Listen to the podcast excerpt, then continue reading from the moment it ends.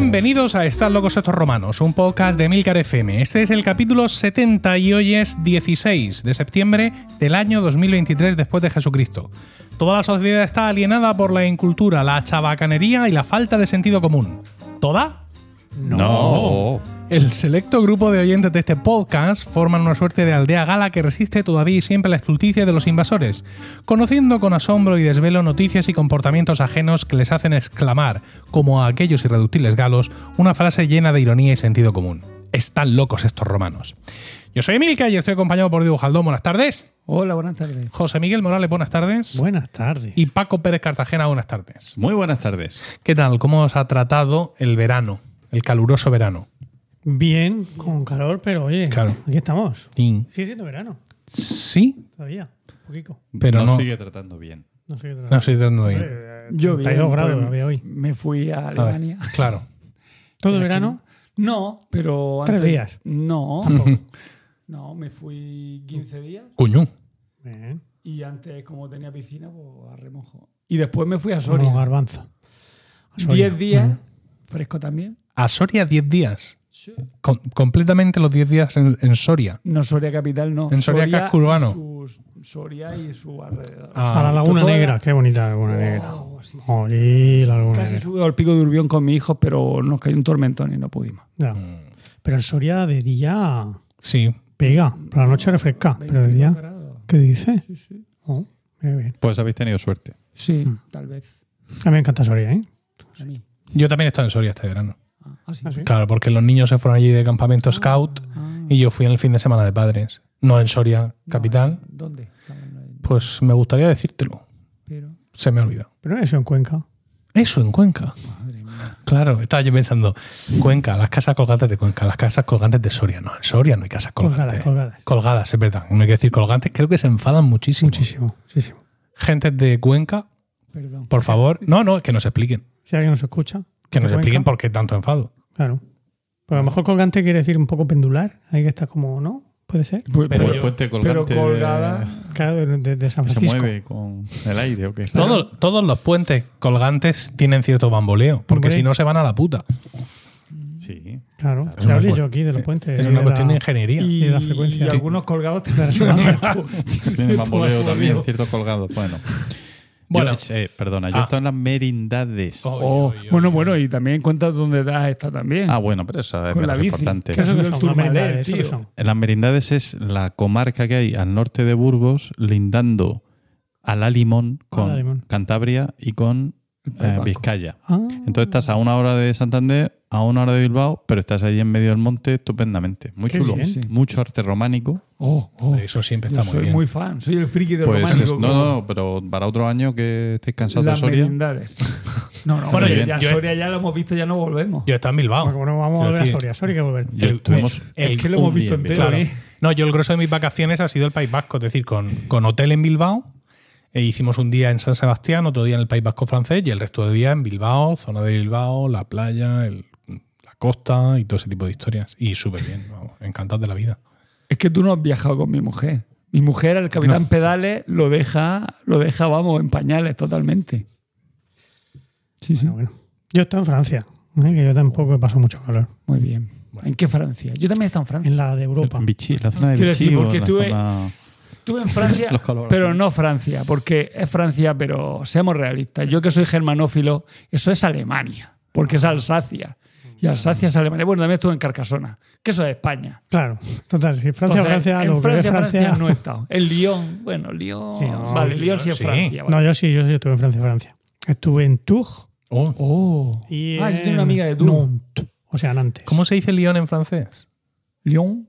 Oh, Lyon. más, o sea, es más rápido. Lyon.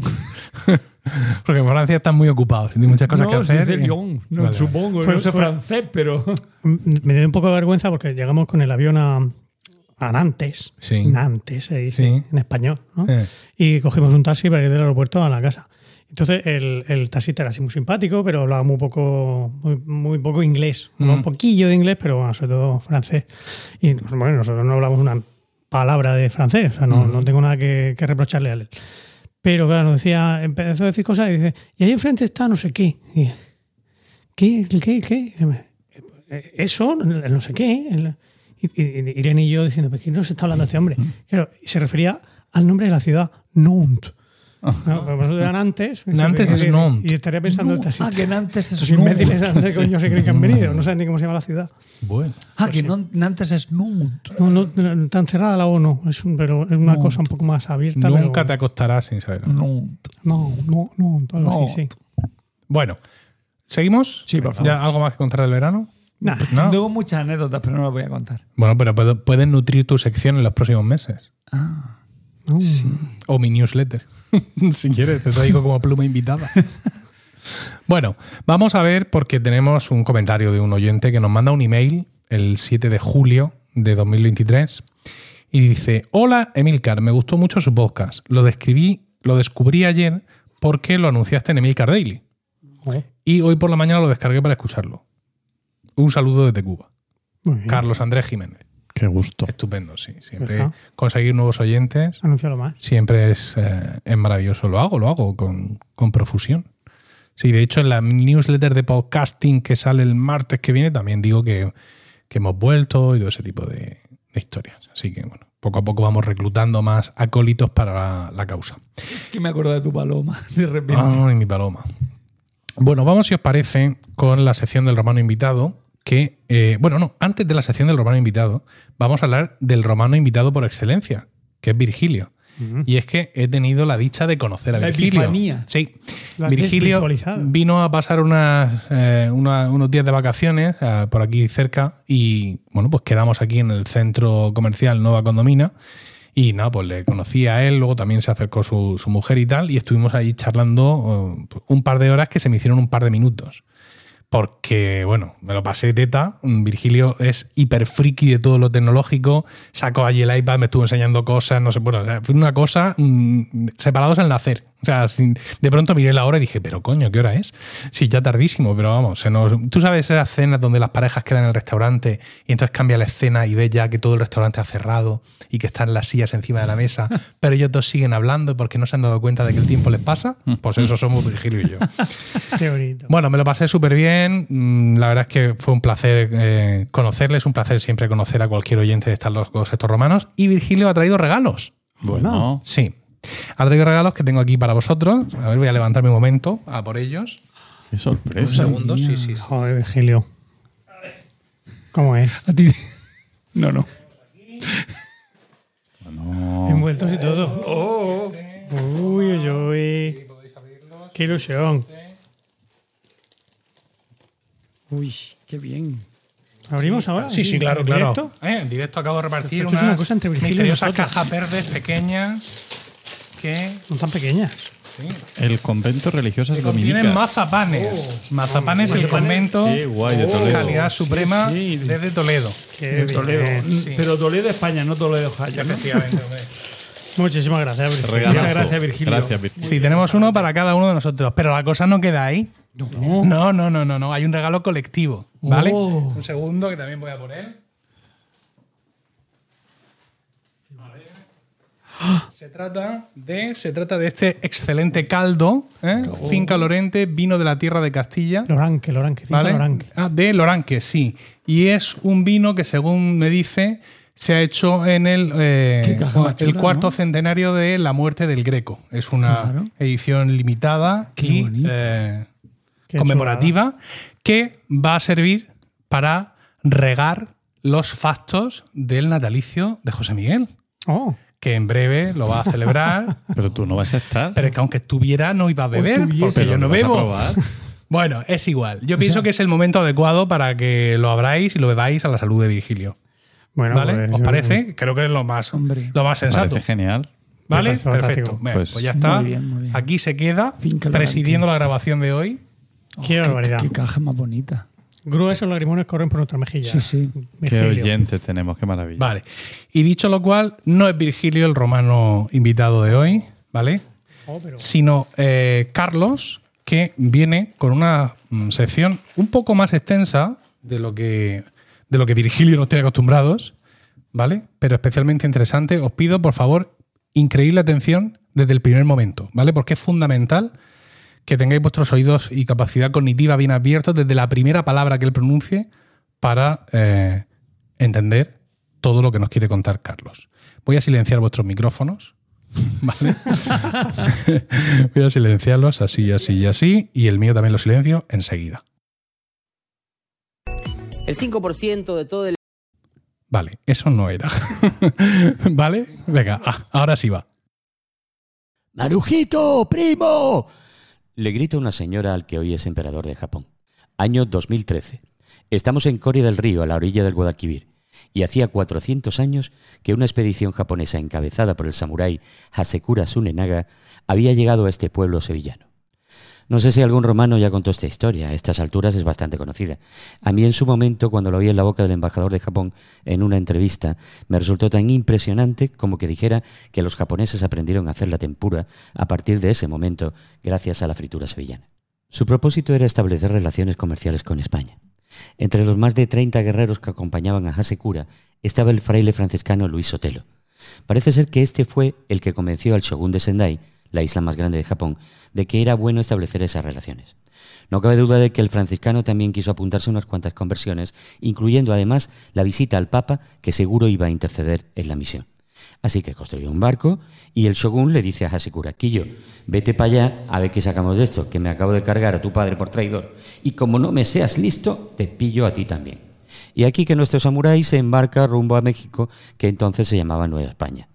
Después de tres meses llegan a Acapulco y la única explicación que se me ocurre es que se fueron a las playas a descansar, porque se quedaron seis meses allí. Cruzan el país a tiempo de embarcarse en otro navío. Paran en La Habana, donde es considerado el primer japonés en pisarla. Llegan a España, suben el Guadalquivir y por lo que sea se bajan en Coria a probar unos albures.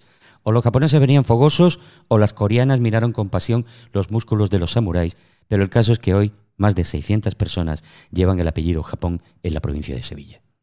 Una vez calmados los ánimos, la comitiva sale hacia Sevilla en carretas y caballos. Pasan por Espartinas, pernoctan en el convento de Loreto, donde seguro prueban el buen mosto que allí se hace, y llegan a Triana. Atraviesan con dificultad el puente de barcas debido a la expectación que el pueblo sevillano les concede. Recibidos al otro lado por alcalde y concejales que les llevan de visita por la ciudad, digo yo que alguna tapa caería. Se intercambian regalos y se alojan en el Alcázar. Por fin, el 20 de diciembre de 1614, había pasado más de un año, llegan a Madrid y un mes más tarde lo recibe Felipe III, al que Hasekura le dice que se va a bautizar. Sotelo debía de ser un buen coach y que desean que el rey mande más misioneros a Japón y que su jefe quería establecer relaciones comerciales y que le iban a dar morcilla a los holandeses y a los portugueses. El rey dice que no le parece mal y que lo de los misioneros porque sería cosa del Papa. Se bautiza a con el nombre de Felipe Francisco de Fachicura. Felipe por el rey y Francisco por Sotelo. Allá que los samuráis se vuelven a embarcar, pero una fuerte tormenta les hace parar en Saint-Tropez. Que te digo yo que no eran tontos los japoneses. ¿eh? Allí nos cuenta Madame de Saint-Tropez que nunca tocaban la comida con sus dedos, sino que usaban dos pequeñas varas que ellos sujetaban con tres dedos. Soplaban sus narices en papeles de seda suave del tamaño de una mano, que nunca los usaban dos veces, así que ellos los arrojaban al suelo después de usarlo, y estaban contentos de ver a nuestra gente alrededor precipitándose a recogerlos. Sus espadas cortan tanto que ellos pueden cortar un papel suave poniéndolo sobre el filo y que el viento soplara sobre ellos. Pablo V les dice que sí a lo de los misioneros, pero que lo del comercio se lo deja Felipe. Vuelve a España y Felipe le dice, Mira, Felipe Francisco, lo siento mucho, me he equivocado, pero no va a poder ser. Me parece que en este tiempo en tu país se ha revuelto la cosa, que ya no les gustan los cristianos y que los están matando como moscas. Así que piénsatelo y mira a ver si te conviene volver. Los que tenían novia en Corea se pusieron la mar de contentos. Dicen que con los años Felipe Francisco volvió a Japón y que allí lo mataron por cristiano. Otros dicen que dijo que era broma y... El caso es que ahora hay una estatua en Corea del samurái, que algunos coreanos se quitan las gafas de sol y parece que van a hablar japonés, y que están muy contentos de visitar y ser visitados por sus primos del otro lado del mundo. Marujito incluido. Grande. Bravo. Maruja- bravo, marujito primo. Marujito. primo. Marujito primo.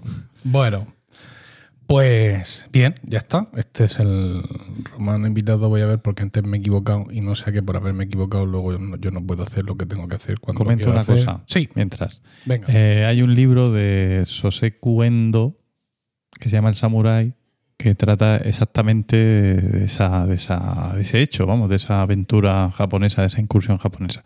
Está muy bien, lo leí hace tiempo Y, y vamos, que va con. Lo novela todo con mucho detalle, incluida la, el paso por América y demás. Muy interesante.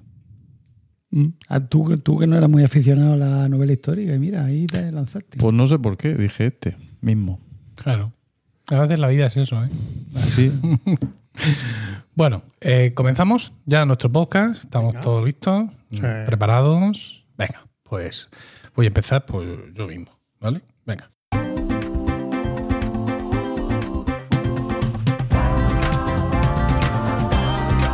Bien, hoy voy a bascular de mis temas habituales y voy a hablar de ingeniería. ¡Ole! ¿Qué te parece? Muy bien. Eso no te lo esperabas, ¿eh? Absoluto. No, no, si es que hay muchas sorpresas a, a- a la vuelta de la vida. El canal de Panamá. sí, una cosa suave. Sí, sí. Es, evidentemente, una de las grandes obras de ingeniería de, de nuestro tiempo. De la humanidad. De- efectivamente. Y une, por aquel que esté un poco despistado, une los océanos Atlántico y Pacífico a través pues, de, un tro- de un trocico que vieron. Allí en Panamá, dice, esto aquí parece que esto es lo más... Lo más estrecho que, Lo más- que venden. por aquí corta, ¿no? Corta por aquí, Mariano, que yo te lo sujeto por el otro lado. Eh, yo la verdad es que siempre he tenido mucha curiosidad por entender cómo funciona. ¿No? Cómo, cómo es el proceso. Sí, el, proceso de fabricación, yo supongo que siempre he supuesto que iba a haber un montón de cosas que no iba a entender. Y un montón de cosas inventadas y creadas para ese momento, ¿no? Porque al final, cuando se pone a prueba el ingenio, es cuando surgen las grandes ideas, ¿no? Un poco como la exploración espacial. ¿no? Siempre nos han dicho que a raíz de la exploración espacial, pues hay un montón de pequeños inventos, de micropatentes que usamos todos los días, ¿no? Pues en este tipo de obras, exactamente igual, pero a nivel constructivo e ingenieril. Solo hasta que nos vimos en la movida de tener que hacer aquello, pues inventamos la grúa en T y no sé qué otra historia, y gracias a eso, pues luego pudimos hacer el metro de Nueva York. Yo qué sé, me lo estoy inventando. Mm. Entonces, pues he estado investigando mm, un poquito, ¿no? La, la idea inicial, pues, pues, pues tú piensas, pues es en ese trozo pequeño de Panamá, en ese trozo más corto, pues empiezas a acabar por un lado hasta que llegues al otro lado y lo acabas todo. Como idea, mm, apoyado en la barra del bar no está mal. ¿Vale? Luego tiene sus complicaciones. Por ejemplo, el suelo de Panamá es especialmente denso. O sea, no es una cosa que sea fácilmente excavable. Pero aunque lo, aunque lo fuera, cavar 80 kilómetros de longitud, que más o menos tiene el tramo, con toda la orografía que puede haber arriba y abajo, pues te salen un montón de excavadoras. Y luego a ver qué haces con la tierra. Claro, que eso la gente no piensa en ello. Pues, al menos los franceses. Los franceses no pensaron en ello. Dijeron, esto se tiene que hacer así. Y se pusieron a finales del siglo XIX a cavar. Acabar. Venga, tú, tú eso- si esto es co- cuanto antes empecemos, antes vamos a, antes vamos Ponerse. A acabar. Entonces, pues nada, mal, mal como puedes suponer, porque, claro, mm, como era acabar, para eso tampoco hace falta mucha ciencia. Se pusieron a acabar y tuvieron muchísimos problemas. Eh, muchos derrumbes, ¿sabes? Todo le les, claro, se les caía Pero- Pero, encima. ¿a, qué, a qué franceses pudieron hacer eso? Sí, se les caían encima, se les caían encima las montañas, de- Ya. conforme iban cavando, pues no llevaban cuidado. A todo esto, el canal de Suecia estaba hecho ya. Sí, Luego, ¿De qué año estamos hablando? eh, 1892. sí, el de. Suez estaba ya. Luego- Eso tampoco llevaba tanto Tenían tiempo experiencia los franceses. Había-. Tampoco lleva tanto tiempo hecho. muchas 30, lluvias. 40 años. Hay una zona con muchas lluvias, entonces, claro, eso tampoco el terreno no era muy firme Mm. para andar cavando allí con las palas y se te caía más. Ahora ya barro, ¿vale? Antes se te caía tierra y ahora se te caía barro. Y luego encima se formaban así charquicos, ¿no? Y se quedaba todo como muy empantanado y el, mm, muchos mosquitos florecían. Florecían en ese entorno. vida. ¿Vale? Con lo cual, pues. eh, Incomodísimo todo. Sí. Eh, hay, murieron unos 22.000 trabajadores antes, antes de darse por vencidos de que aquella no era la forma seguramente de hacer la cosa. Y dijeron, no se puede. no se puede. Vamos a dar la vuelta. Vamos a, vamos a ir por otro lado. Entonces, Se tuvieron que ir a hacer la Torre Eiffel. Llegaron los americanos. O sea, los americanos, ¿no? O sea, llegaron americanos. recibimos- Ahí estamos. Y dijeron, bueno, es que a lo mejor esto no ha sido buena idea, lo de cavar aquí a lo bruto. Y pensaron, estuvieron viviendo allí, viendo eh, pues un poco la zona, la- las montañas, el- los valles naturales que se forman, porque hay una zona más o menos montañosa por allí, no está demasiado elevada, pero la hay. Entonces tuvieron una idea, dijeron, dice, mira, esto lo mejor es, eh, vamos a, aquí hay un trozo central, ¿no? Sin llegar a las costas, hay un trozo central, que entendemos que con un poquito de obra hidráulica lo podemos inundar, lo podemos anegar y crear un lago, ¿vale? Creamos un lago artificial aquí y los barcos por ese lago discurren. Claro, ahora solo nos falta hacer llegar el barco al lago. Porque como digo, el lago no empezaba en una, en una playita y terminaba en la otra, sino que era en una zona central de- de- del estrecho. Hay una cordillera allí, ¿no? Hay una cierta elevación del terreno. No es. Sí, y, ha- y hay unas lluvias, hay unos cauces naturales, hay un río. Y dijeron, esto, ponemos aquí una presa, aquí tú sujeta mientras yo cierro, y esto lo inundamos. en y además con cuidado, porque eh, esa zona fluvial también es la que provee de agua a todo Panamá. Y además, si te pasas de inundar, se te va todo al carajo, se te inunda todo. Pero ellos dijeron, no, no, esto lo, lo tengo yo visto, esto lo hemos visto en la carrera, y se pusieron una presa aquí, tú sujeta, no nos sueltes todavía, y ya lo tenían claro. Claro, la única pega es que eso está elevado. O sea, este lago artificial que ellos plan- planteaban crear eh, tenía una elevación, con lo cual la cosa es eh, como unos 20 metros por nivel del mar. ¿Cómo hago que el barco llegue arriba? Porque mm, lo de cavar a lo bruto, eso está claro que no, que no hay forma. ¿Cómo hacemos para que el barco llegue arriba? Y eh, la idea, pues, em, la solución era, pues, crear una serie de compuertas Exclusas. ¿no? y una serie de, de cauces y a través de inundaciones conseguir que los barcos fueran llegando hasta arriba. ¿no? Entonces hay un sistema de, tres ni- de, de niveles con tres compuertas a cada lado del estrecho. Vamos a suponer que un barco llega al estrecho desde el Atlántico. ¿No? Llega ahí, pu, pu, llega ahí. Entonces, navega hasta invocar el canal, lo que conocemos ahora como el, como el canal, y apaga el motor. Se ha acabado aquí. Aquí ya no se Como si trabaja. en un lavadero. Aquí ya no se trabaja más, efectivamente. Entonces, dos remolcadores se lo enganchan por el morro y empiezan a tirar de él. Y conforme se va acercando a, a lo que es ya la primera compuerta, aparecen otros dos o tres eh, barquitos que van como los coches de choque, rodeados así como una goma, ¿vale? Y le van dando cate. Le van dando que es por el lado, ven, eh, che, para que emboque bien Eh, el, el, el- El canal. el para, canal. para encarar lo que sea. Claro, porque el canal tiene la distancia mm, que tiene justa de barco grande, de barco grande sí, estándar. no, no es cuestión de estar haciendo de Efectivamente. Y entonces, claro, lo que tampoco quieren es que luego vaya adentro rebotando por las paredes, porque no hace bonito. Entonces, pues nada, lo embocan ahí, ¿no? Y entonces, pues ya te digo, estos, estos que le, meten por el lado se aseguran de que entra bien en las paredes, porque solo unos centímetros separan el, el- casco del barco de las paredes de, de esos cauces del, del canal. Entonces, eh, arrastrándolo ya, llegan a la primera esclusa. Una esclusa que se llama esclusa de inglete. Mm, mm. Ojo con esto. La esclusa de inglete tiene un ángulo, o sea, no, no es una puerta que cierra y punto, sino que cierra en un ángulo de 45 grados. Y con eso y con algún hechizo más, pues se consigue que de forma automáticamente se convierta en una junta de estanqueida que mantiene aislados los dos niveles que separa. Las juntas de inglete se utilizan muchísimo en navegación fluvial, no solo aquí en este ingenio, y fueron inventad- inventadas por Leonardo da Vinci. ¿Vale? O sea que esta, es- esta- esta es la historia. Entonces, pues llega allí, le abren la primera compuerta y las dos barquichuelas mm, lo, lo embocan. Y ahí aparecen, aparte, dos locomotoras eléctricas que también lo cogen y van tirando de él. Es decir, el barco no hace nada. Lo meten en la primera. En, la pri- en el primer compartimento. Locomotoras de tierra. Sí, sí, sí. Por, Por la- por- por- por- por por- los dos lados. Por los dos lados van tirando de él. A todo esto hay dos. hay dos carriles. Uno de ida y otro de venida. O sea, Ah, tú estás yendo y ves otro barco que va viniendo. ¿no? Esto está hecho así. Entonces, eh, entras a, a- a ese primer cajón que tiene el mismo nivel de agua que el océano de donde vienes, se cierra la compuerta y mediante una conducción subterránea se toma agua del segundo nivel para aumentar el nivel del agua del primer cajón donde tú estás e igualarlo con el del segundo. Una vez que primer cajón y segundo cajón están al mismo nivel de agua, Ah. se abre la esclusa y tú navegas para adelante. Te tiran, evidentemente, los remolcadores y las locomotoras. Se cierra la esclusa. Venga, ahora de nuevo abrimos la con- un- el conducto subterráneo que está por debajo del fondo, ¿vale? Para que agua que está en el tercer nivel pase a ese segundo nivel hasta igualar los niveles. De nuevo el barco sube. Claro, una vez que tú le estás pasando eh, agua de uno de los niveles al nivel inferior, el barco sube hacia arriba como un ascensor. Ya está al mismo nivel. Abrimos los otra vez la esclusa y otra vez los remolcadores lo suben al tercer nivel. Y en ese momento, agua del lago artificial de arriba pasa de nuevo al tercer nivel hasta subirlo a, al mismo nivel. Se abre la tercera esclusa y ya lo sueltan a navegar.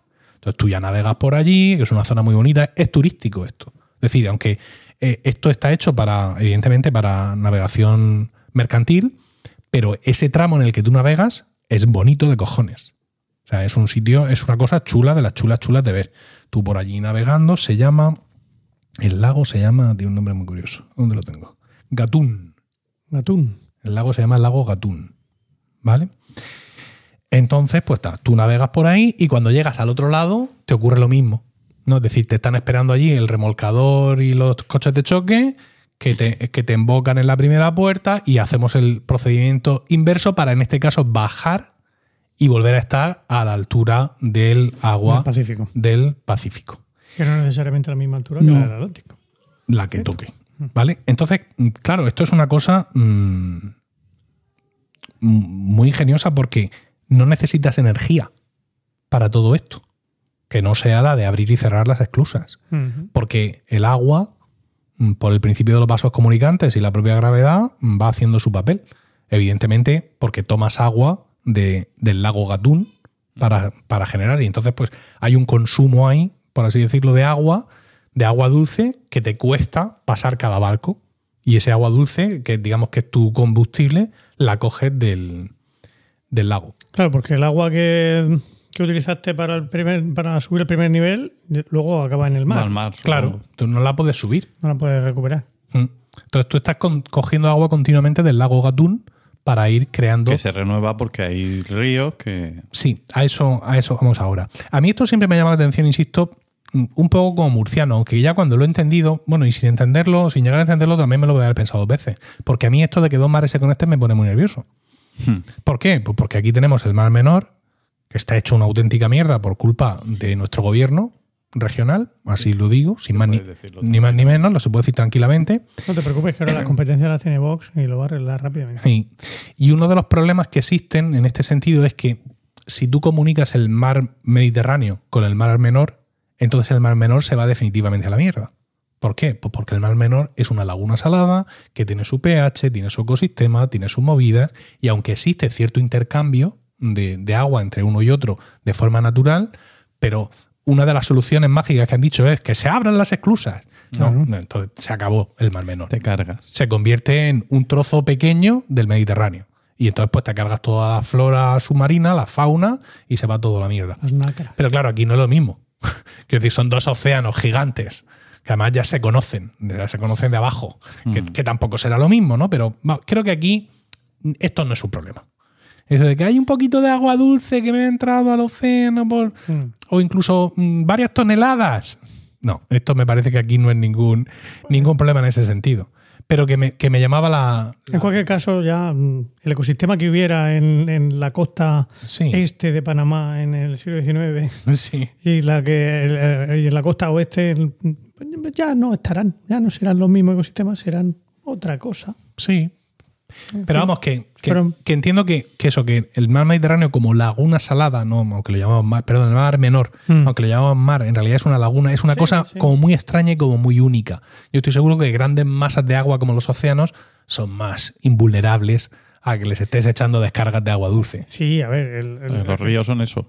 Claro, sí, vale. Pero si, si tú piensas en el, en, en el Océano Atlántico como un todo, en el Océano Pacífico como un todo, sí, pero yo estoy hablando del ecosistema que hubiera ahí, Concreto. en esos 10 kilómetros de costa de, de la costa de Panamá.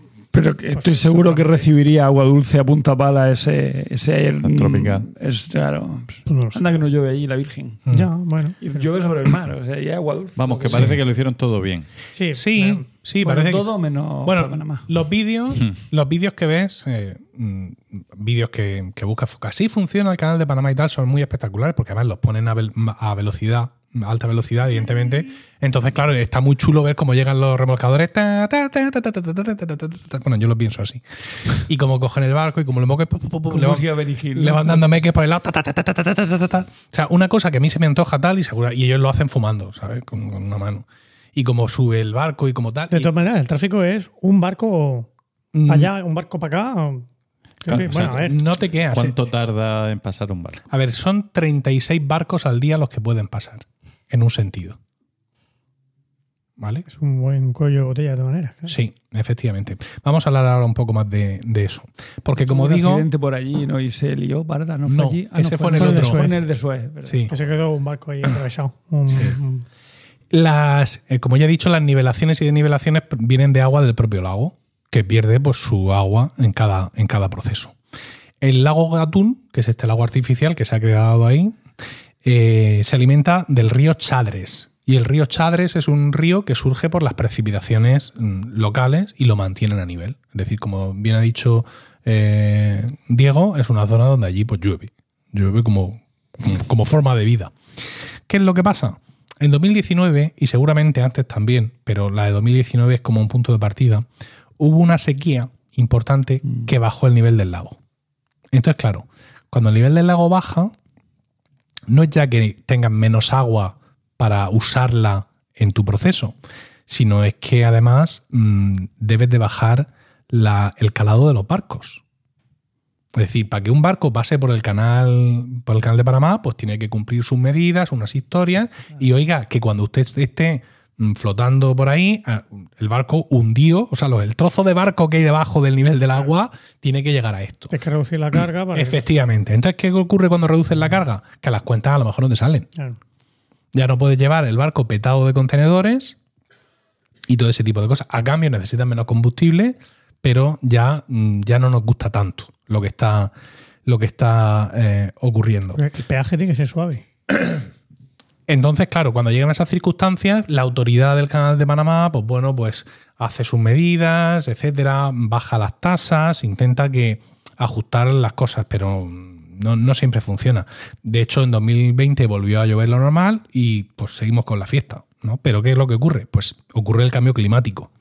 Y, y en estos últimos años, esto de 2019 no ha sido una excepción. Es decir, por la sequía, por el niño, por la niña y por todos los fenómenos a los que están sometidos allí, pues tienen este problema en mu- muchísimas veces. De hecho, ahora mismo, en estos momentos, estamos pasando por un problema en el canal de Panamá debido a la sequía. Como he dicho, de 36 buques que pueden hacer el, el- el paso de un océano a otro, ahora hemos pasado a 32. Lo que supone un- una espera aproximadamente de entre unos 10 y unos 14 días si no tenías cita previa. Y dirás tú, ¿cómo no voy a tener cita previa?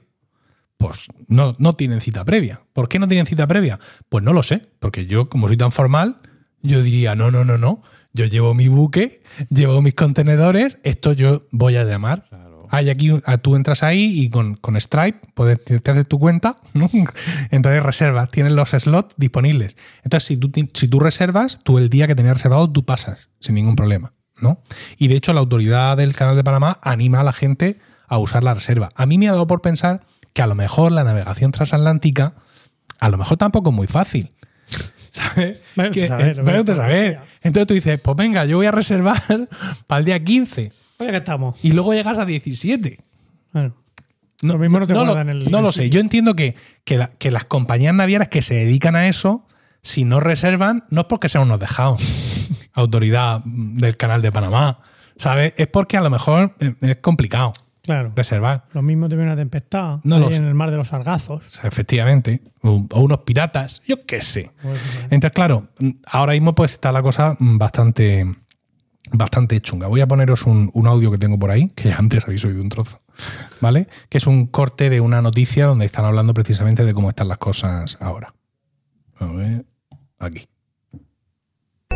El 5% de todo el tráfico mundial pasa por el famoso y emblemático Canal de Panamá. Desde hace un tiempo, debido a la sequía, está sufriendo algunos inconvenientes. Hay muchos barcos varados. Son imágenes que eh, ya hemos visto en otro momento.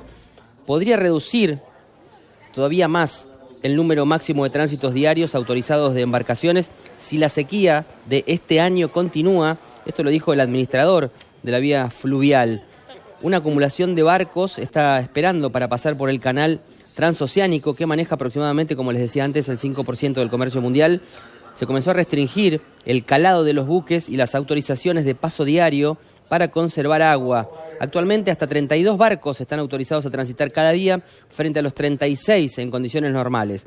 El calado máximo del buque se ha limitado a 44 pies en lugar de 50 pies. Hasta el día de ayer, 116 embarcaciones esperaban para pasar en Panamá frente a más de 160 a principios de agosto. El tiempo máximo de espera fue de 14 días frente a los 21 días de hace un mes. El titular de la autoridad del Canal de Panamá, Ricaurte Vázquez, dijo que la vía optaría por reducir los tránsitos diarios si fuera necesario antes de planificar cualquier recorte adicional al calado autorizado de los buques que afecta de manera más intensa y más severa a los transportistas. Pues tú imagínate de pronto tener que estar 14 días ahí esperando. Bueno, pero tienes que llegar con tiempo. Eso es lógico. Que la gente llegue mínimo con tres o cuatro días de antelación. Por, por lo que decimos, porque puede haber un retraso en cualquier momento que, que te, que te deje sin tu reserva. Hmm. Claro. Mejor que no lleves alitas de pollo. Efectivamente. ejemplo, porque- He estado viendo más noticias al respecto y leyendo más noticias al respecto y claro, hay cuestiones del comercio internacional que a mí se me escapan. Mm, y yo acabo de pedir una cosa a Amazon y me llega mañana. Entonces, claro, mm, a mí cuando he estado leyendo lo he tenido que leer varias veces en varios sitios para asegurarme de que lo que me estaban diciendo. Y lo que me estaban diciendo en las noticias es que lo que hay ahora mismo en contenedores en los océanos es eh, la, la mercancía que se tiene prevista vender en muchas tiendas durante el último trimestre del año, octubre y principalmente noviembre y diciembre. Y si hablamos de este canal y del paso que se produce del Atlántico al Pacífico, estamos hablando de que muchos de esos barcos acaban en la costa oeste de los Estados Unidos, que están esperando todas esas mercancías a tiempo para el Black Friday, que es finales de noviembre, no está tan lejos, y todas las ventas navideñas de diciembre. Que muchas veces a lo mejor tampoco son productos elaborados, sino son materias primas, con lo cual luego te espera un proceso de fabricación. Es decir, que ahora mismo todo ese, todo ese, ese, ese corpus gigantesco de ventas que se produce en el mercado estadounidense y en, muchas partes del resto de Norteamérica y de Centroamérica y de Sudamérica está en jaque por todas estas cosas que, que pasan. Eh, todo esto que supone, pues retrasos, sobrecostes que tienen que pagar las navieras en muchas ocasiones y todo eso pues encarece al final las mercancías que lleven los barcos, bien sean productos elaborados o bien sean eh, materias primas. Aquí en Europa nos pasó algo parecido, como ya lo habéis mencionado, el canal de Suez, entró por ahí un barco que se quedó atrancado. ¿Os acordáis de esa imagen donde se veía un barco gigantesco y abajo una excavadora pequeñita allí? ¿Cómo no me voy a acordar si mi bici se retrasó varios meses por culpa del atranque del, del barco aquel en el canal de Suez? Claro. La tuvieron que volver a, para atrás y mandarla por otra vía. Pero es que la encargaste en otro sitio. Es una bici de marca española, pero como todas las bicis de, digamos, de, con cuadros de carbono, con componentes de carbono y demás, se hacen todos los componentes en Asia y muchas veces incluso se montan en Asia. Entonces, claro, tienen que venir de allí. Pilló justo la pandemia y a eso únele lo del canal de Suez, pues tardó un año. O sea que no la compraste de la tienda ahí, sino que fue encargada en la Por tienda. catálogo, sí, sí. Hostia. Pero porque, porque se compran así las bicis. ¿Cuánto te costó? Esto ya- De esto ya hemos hablado. luego. véndesela. No, no, pues tiene que estar eh, eh, a A medida. medida. Mm, claro. Yo me compro una del Decathlon, mil euros y para adelante. Que son, quiero decir, buenas. Bueno, ¿O no? luego hablamos. Vale. Efectivamente. Bueno, pues como ya, ya lo habéis visto, ya habéis visto la indignación de un habitante del primer mundo, Sí. porque eh, Terrible. eh, terrible, o sea, no se puede consentir esto, realmente. Nada, pues una sección mixta. ¿Cuánto, Eh, cuánto tarda un, un barco en cruzarlo, más o menos? eh, pues la verdad es que no lo sé. Tre- tre- 36 en un día y van, sé, no lo sé. van, van en filica, ¿no? Sí. Pero tampoco mucho. No puede Es que tardar quiero dar mucho. un apunte sobre Panamá. Venga, Ahí donde me ves. Tal día como ayer, ¿vale? El rey Carlos I de España, en 1521, le dio la real cédula a la, a la ciudad de, de- a la localidad de Panamá, Panamá City en la actualidad, Sí, sí. con el título de ciudad. Es la primera ciudad europea, ¿vale? Primera ciudad europea permanente en el Océano Pacífico. Curiosidades de la vida. La ciudad se llama Nuestra Señora de la Asunción de Panamá. ¿Vale? Pues Vale. ya lo sabéis. Curiosidad. Eso sabe. eh, de 8 a 10 horas. Ah, Ya vale. he vale. dicho que eran 80, Claro, en- en 80 kilómetros, y pero van pegados. Van pegados. Yo he visto imágenes donde el del barco de atrás que va delante filmando, ¡eh, que estamos aquí! ve, ve que en el, en el conducto, de- en el sitio Uno por, delante hay uno otro por barco. exclusa, uno por Sí, sí, sí, sí, sí, sí. Y locomotoras eléctricas de estas, pues todas las que haga falta, y los coches de choque también, todo. Qué Ahí, no se descansa. Qué bueno que eso, una sección mixta, donde pues hablamos de una de las maravillas de la ingeniería humana y también una muestra patente de que no te hace falta una inundación en tu pueblo para que te afecte el cambio climático. Fíjate la gente que se puede quedar sin bicicleta en la costa oeste americana. Un disgusto más grande que un queso de Pues bola. no lo sabes tú. A ver. Pues ya estaría. ¿Qué sa- ¿Sabéis que no se puede ir en coche, bueno, ni en coche, ni en tren, o sea, por medios terrestres es imposible pasar de Norteamérica a Sudamérica? No se puede ¿Dónde se corta la carretera? En- entre Panamá y Colombia. Ahí, ahí no hay carretera. No hay, Ahí lo que hay son tiros, creo. Sí, Tengo bueno, entendido. Creo que no, se pero, llaman muy bien. Pero aparte es que no hay infraestructura, no hay nada, no hay una vía de tren, no hay una carretera, no hay un camino. Pero no tiene frontera mm, Panamá y Colombia para pasar. Quiero decir. Creo que no, no hay una frontera terrestre. No se Pero puede- bueno, esos no son de los que están a tiro siempre. No, entre, No. entre los países no. Hay, ¿No? hay problemas de narcotráfico. Y de- Ah, yo pensaba que eran de. Es que a, a veces la ignorancia te sorprende, ¿no? Y de pronto te encuentras que hay dos países que tú estás tan contento con ellos y resulta que están a tiros todo no el rato. ver ellos. No, Sí, no, sí, no, no, no. que se llaman fatal. Bueno, Pero es significativo también, ¿no? Que no, que no hayan pensado en construir una carretera, por, por algo será. pero soy un, pero soy un canal. Quiero decir, de, para ir de Panamá a Colombia, ¿quién va a querer ir? ¿Qué, qué Efectivamente. falta hace? no, no, pero aparte es que Pregunto hoy con respeto. es muy, es- es muy jodido. Eh, el- Está complicado. por- por Con el bici de este montaña se puede, seguro. y- a ver, hay a ver, gente, mm, exploradores de estos que se han empeñado, dicen yo cruzo, por, ¿Quién lo han fue? conseguido. Pero que no. Perdón, ¿quién fue el explorador que cruzó? Fue Núñez de Balboa el que cruzó al, al- del Atlántico El Pacífico llevando a hombros la... Los barcos. Qué tío. Sí, sí. Para luego acabar aquí en España justiciado. Así, bien, así ¿eh? cobramos, así pagamos A a nuestras. Panameños no sé, pero colombianos sí. Es decir, sí hay escuchas de, de nuestros podcasts en Colombia. ¿Vale? Con lo cual, por favor, eh, si hay algún oyente de Colombia o de Panamá o de la zona o alguien que lo sepa, que nos explique por qué no hay carretera entre Panamá y Colombia. Eso, que nos un parece un escándalo. Que no hace falta que sean históricos los, los temas de los romanos invitados. Efectivamente. Sí. Eso. El siglo XXI de hoy podría trabajar en ello. ¿Cómo se llama el hombre este? que Félix. Félix Riaño. Ah, pues mira, sí, le podemos decir ¿Cómo que haga, que haga un capitulazo de los suyos. Hoy sí. Ambientadísimo. oh, qué sí. interesante esto. Bueno, ¿seguimos? ¿Me toca?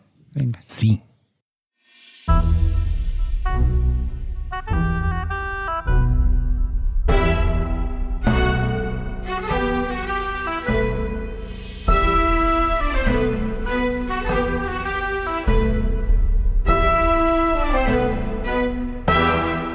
La melodía que anuncia la sección de Paco nos aleja de las urgencias del día a día. Nos, nos aleja del pálpito de la actualidad y nos pone, como siempre, a tu merced. Bueno, pues para empezar, ahora ya no soy Paco. A partir de ahora soy Iker. Oh, Qué susto. Pensaba que querías que te llamáramos. Iker, Per- Iker Débora, Casilla, no, o- Iker Jiménez. Voy a ser Iker Jiménez. hombre, hombre, qué, qué giro. Pues sí, eh, la verdad es que viene todo rodado porque desde la intervención del romano invitado con su narración del episodio este japonés en, en Sevilla hasta tus alusiones a la Panamá y a América y tal, al final eh, parece que lo hemos hecho a propósito. Eh, yo voy a hablar, mm, bueno, sobre la verdad de los mitos, sobre la verdad de ciertos mitos, en concreto con algunos que tienen que ver sobre las civilizaciones antiguas, como en este caso sobre todo Grecia, pero bueno, también algunas otras civilizaciones del Mediterráneo. Esto surge porque este verano he terminado de leer un libro que me ha gustado mucho, se llama Palabras del Egeo, de Pedro Olaya, está en acantilado. Y es un libro eh, que es fundamentalmente mm, filológico, pero con mucha imaginación en el buen sentido, conocimientos e imaginación, y que además engarza eso con una serie de, datos y hechos históricos que ponen en cuestión, pues por lo menos lo que yo sabía de la historia de la antigüedad, del Mediterráneo antiguo. Seguro que Diego, que sabe mucho más, estará muy actualizado y habrá muchas cosas que ya le suenen, pero para mí ha habido cosas que son auténticamente revelaciones. Entonces las voy a contar porque algún, algún oyente nuestro pues estará como yo, ¿no? un poco en- anclado en lo que le enseñaban en el instituto. Eh, bueno, la Atlántida. Empezamos hablando de la Atlántida. Eh, cuando oís hablar de la Atlántida, ¿qué, qué pensáis? ¿Esto es un invento? ¿Esto es un, ¿Os parece que puede tener algún viso de algo? Creo que hay escritos en, en la antigua Grecia que, que hablan de la Platón, Atlántida. por ejemplo. Platón dedica un buen párrafo o dos ahí a hablar de eso, sí. Y no me parece gente propensa a las fantasías. Bueno, bueno. Hombre, No lo sé. el Olimpo está lleno de fantasías. Platón era, era muy mítico, era en ese sentido, le, gustaba introducir mitos en, su, en sus obras. El famoso mito de los, del andrógino para explicar por qué surgen los sexos y por qué hay, hay seres que buscan a- al complementario del otro sexo y por qué hay algunos que buscan al, al del mismo sexo. Eso está en Platón. Y dice que los hombres inicialmente eran, tenían los dos sexos juntos y que eran como una naranja y que los dioses los partieron y por eso se buscan. Quiero decir que Platón también es muy, de la media naranja. es muy creativo, de ahí lo de la media naranja. Sí. Eso es muy creativo. Platón es muy creativo, te lo puedes creer o no. Los datos que da sobre la Atlántida eh, dicen básicamente que la Atlántida estaba situada en algún lugar más allá de las columnas de Hércules, más allá incluso de Gadir, que es Cádiz. ¿no? Entonces, claro, eh, Die- Diego, No puede ser las Azores. Pues podrían ser los Azores. Solo- Lo que pasa es que la descripción, claro, si nos vamos a la descripción, es que era un gran continente que se hundió en el océano y que hoy, cuando tú pasas con el barco, en aquella, en la época de Platón, solo se podían ver, mm, digamos, como unas crestas que, que, que medio asomaban de lado, pero no, no son unas islas. Pero bueno, podría ser, ¿por qué no? Las Azores muchas crestas no son. Son islas. Son islas. Ya, pero así para, como para llamar las crestas, yo- Un uno se espera. Montaños. Uno se espera la antigua Valiria, ¿no? Hago un poco más. Se, se ha atribuido el tema de la Atlántida, se ha identificado con la, con- hasta con la cultura tartésica, incluso con la isla de Santorini, que hubo una erupción volcánica, y eso está claramente dentro del Mediterráneo, cerca de Creta. Es decir, que ha habido ahí que- que, teoría mil. Más allá de las columnas de Hércules, según desde donde. Desde donde mire. ¿no? Bueno, bueno, sí, era desde aquí, de donde miraban. Dice, yendo por princesa, y en la esquina con alguero. Efectivamente. Bueno, pues en cualquier caso, ¿qué hacemos con ese tipo de, de leyendas o de historias? Los datos que contienen nos los creemos totalmente, cogemos solo los que justifican la historia que, que nosotros pretendemos vender. Es muy complicado. Y, y claro, y de ahí vienen los problemas.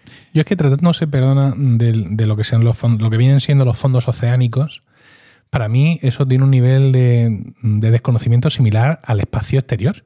O sea, es que está muy abajo del todo, muy profundo, y hay poca tecnología y poco estímulo para invertir. Porque sí, hemos bajado muy abajo. Venga, ¿y qué? Aparte de, de estar a punto de morir 10 veces, Conocemos ¿Qué? peor el fondo oceánico que la superficie de la Luna. Claro. Y, y- y todas las prospecciones que se hacen, que te dicen lo que hay abajo y las cordilleras, lo que, cosas que sí se conocen y tal. Entonces, si está debajo del agua, yo estoy dispuesto a creerme muchísimas cosas. Interesa sobre todo por los cables transoceánicos, que son los que, que, por cierto, creo que eso está ahí a tiro para cualquier atentado en cualquier momento y dejarnos a todos con los, con, Tú culo al de aire. encima. ¿No? Sí, que No, tú de sí, idea están- encima. los hackers rusos están apuntando. Ahora ha dicho al- algo de los cables. Bueno, ¡Coño! Entre eso y los barcos que se encallan en los canales, ¿sabes? No nos va a llegar un disco duro en esta vida. pues no. Eh, una bici ya, por suerte, la tengo comprada. Bien. Vale. ¿Qué- Un riesgo, un riesgo menos. ¿Quiénes llegaron primero a América? ¿Eh? ¿Eh? Los vikingos, ¿no? Creo. Los vikingos es una es, cosa de, un, digamos, de un hielo y un deshielo y aprovecharon por ahí se le fue, una la, pel- ruta. se le fue la pelota. Están jugando al fútbol Los indios. y se le fue la pelota. los siberianos, los que Los, vivían. los indios, efectivamente. pasaron por Siberia. Los indios de. Los, lo- los habitantes, digamos, prim- primigenios o autóctonos, que tampoco eran autóctonos, pero bueno, llegaron, se supone, por Siberia y por así. Pero, vale. Pero si quitamos a esos. Antes que, o sea, después de ellos, de supuestamente está bastante comprobado y documentado que fueron los, los vikingos, ¿no? Sí. Que fueron Pero allí, a Terranova, que eso hicieron unas que- excursiones. como que no. y- Eh, Vinland, eso, qué mierda es, eso no es nada. No había muchos enemigos a los que vaciar el cráneo Claro. para beber No, se llevaron Entonces, bien, se ¿no? Se llevaron bien con los, con los indios de allí. Sí. Lo que pasa es que se fueron porque no sé por qué. Porque hacía frío, es que en Terranova hace frío, coño. Ah, Y sí. en la casa de los vikingos no hacía frío. Sí, pero no es lo mismo. Era otro frío. claro, Era otro era frío. otro frío. Este es más seco, es más era seco y otro es más húmedo. Este es más húmedo. Este es más húmedo, Aquí no hay mucha humedad. Me va fatal para los huesos. Horn. Vámonos. Bueno, pues en el cuando, cuando la gente se, se- en fin, cuando se descubre América y todo el mundo ya se hace a la idea y se lo termina de creer todo Cristo, eh, en el siglo XVIII, con los temas de la exploración, de, la, de, de América, de Humboldt y toda esta gente, Mala espina y toda esta gente. esa gente, eh, empiezan a plantearse que, que- que, bueno, que vamos a ver, que, que de dónde habían llegado estos habitantes aquí primi- primigenios. Y eh, es la época, por ejemplo, en la que surge el libro del Mormón, en 1830. Ah, sí, sí. Joseph Smith dice que, que ha encontrado unas planchas de oro cerca de Nueva York y que eh, leyendo esas planchas mm, al, al derecho, no al revés, había averiguado que, había, que habían llegado dos cepas de, que procedían de, de Oriente Medio. esta. Los descendientes de la Torre de Babel, que se habían separado como en un grupo de buenos y en un grupo de malos. A los, ma- los malos O sea, habían los, que se, matado. los que se habían quedado. Los malos habían matado a los buenos y se les había puesto la piel roja por castigo divino. Y esos eran los habitantes, los indios, los pieles rojas y esta gente. ¿no? Claro. Esto es lo que dice el libro del mormón. No me lo he leído, ¿eh? yo lo que he encontrado. Pero lo tiene, ¿a que sí? A mí me regaló uno consuelo, no, sé si a ti no te lo regaló. Yo, sí. yo lo tengo. Consuelo, si nos oyes, por favor, el libro del mormón, cuando puedas. Eh, pero bueno, es que te vas a. Vosotros, tú sí has estado en, en México y has visto las Sí. pirámides. De, Sí. No, pues es que no es pirámides, que hacen unas pirámides aquí en México. ¿Eh? ¿Eh? Pues Entonces pues, alguien ha, ha pensado. El, Tal tema, vez pi- el que- tema piramidal da mucho de sí. A ¿eh? ver, tal vez querían imitar a una montaña, tal vez la forma más fácil de construir un edificio, se poner bloques uno encima de otro y llegar hasta la punta arriba. Fácil, Hombre, lo fácil primero. no parece. Lo primero igual, lo segundo ¿eh? lo veo. un Sí, poco pero la piedra los pelos. Pero escúchame, que es que las pirámides de Egipto son así lisicas, más lisicas, pero las otras son Sí. Vale, pues pero entonces, ¿por qué en los tú- Alpes no hay pirámides? Tú eres, tú, eres tú un hombre primitivo. Escúchame. No hay pirámides. Eres ¿cómo los que no? Alpes. En los Alpes. Escúchame, eres tú un mexicano primitivo de hace cientos de miles de años. Sí. Estás allí con tu Sí. taparrabos y viendo a ver. Sí. La piedra de arriba, ¿cómo la sube? Por, por- por- por la escalera, si está ¿Cómo que escal- que lomo, Te le echas el lomo y para arriba. Es que sí, que Diego. Hay que saber un poquito de matemáticas para América todo se esto. habría, se habría, habría despuntado mucho antes. ¿Qué?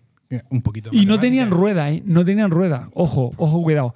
Con lo cual, ahí ¿Quién no tenía desmontamos la teoría de la, que tú, de la cual tú vas a hablar. Porque hace falta ser gilipollas para ir a un sitio.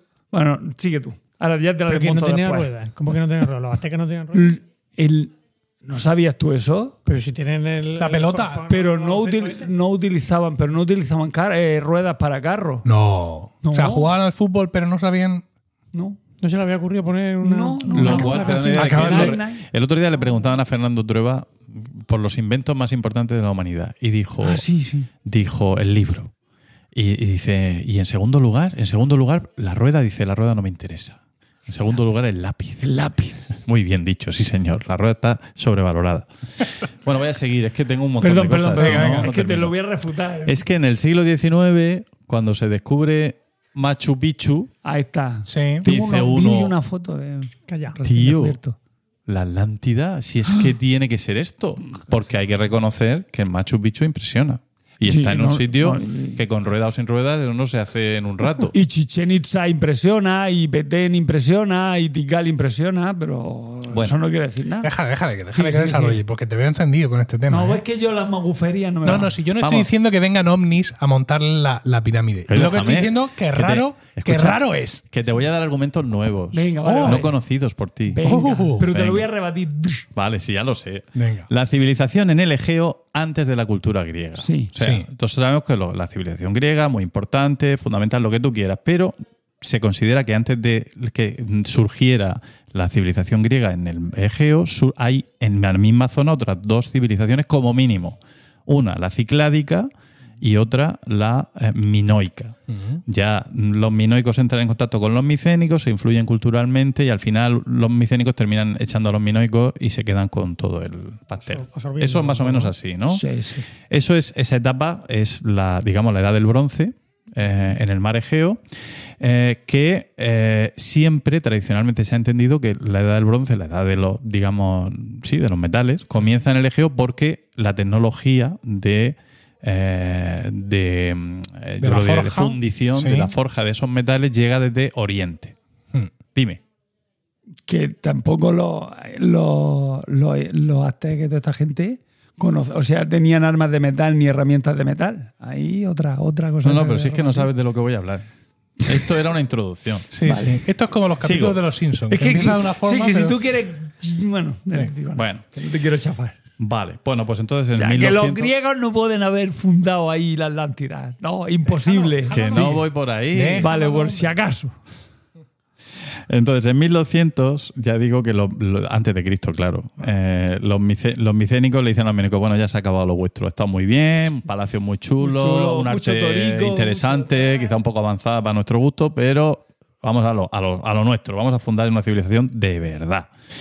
Eh, y bueno, hasta el punto de que ahí se produce la famosa Edad Oscura, los cuatro siglos esos en los que se, en los que se transforma, hay una metamorfosis que, que ya da como resultado una cultura griega completa y perfecta. Eso es una cosa muy intrigante, ¿no? Se salen los, los griegos cuatro siglos después ya vestidos de griegos y escribiendo como griegos. Mira con su nariz No- griega. Nos decía mucho Enrique en el, en el instituto que tú no te acuestas renacentista y te levantas barroco. Pues depende del día. una cosa que tiene que ser una evolución, pero sí, sí, el Lo salto que tú es más dices- fácil, acostarse barroco y levantarse renacentista. Yo lo esa, veo. esa oscura coincide con los famosos pueblos del mar que invadieron o Bueno, los pueblos del mar se sitúan en torno al 1200, que es justo la época de la guerra de Troya. Los- de los pueblos del mar no voy a hablar porque si no ya nos Ya, perdemos. Pero es un tema chulo.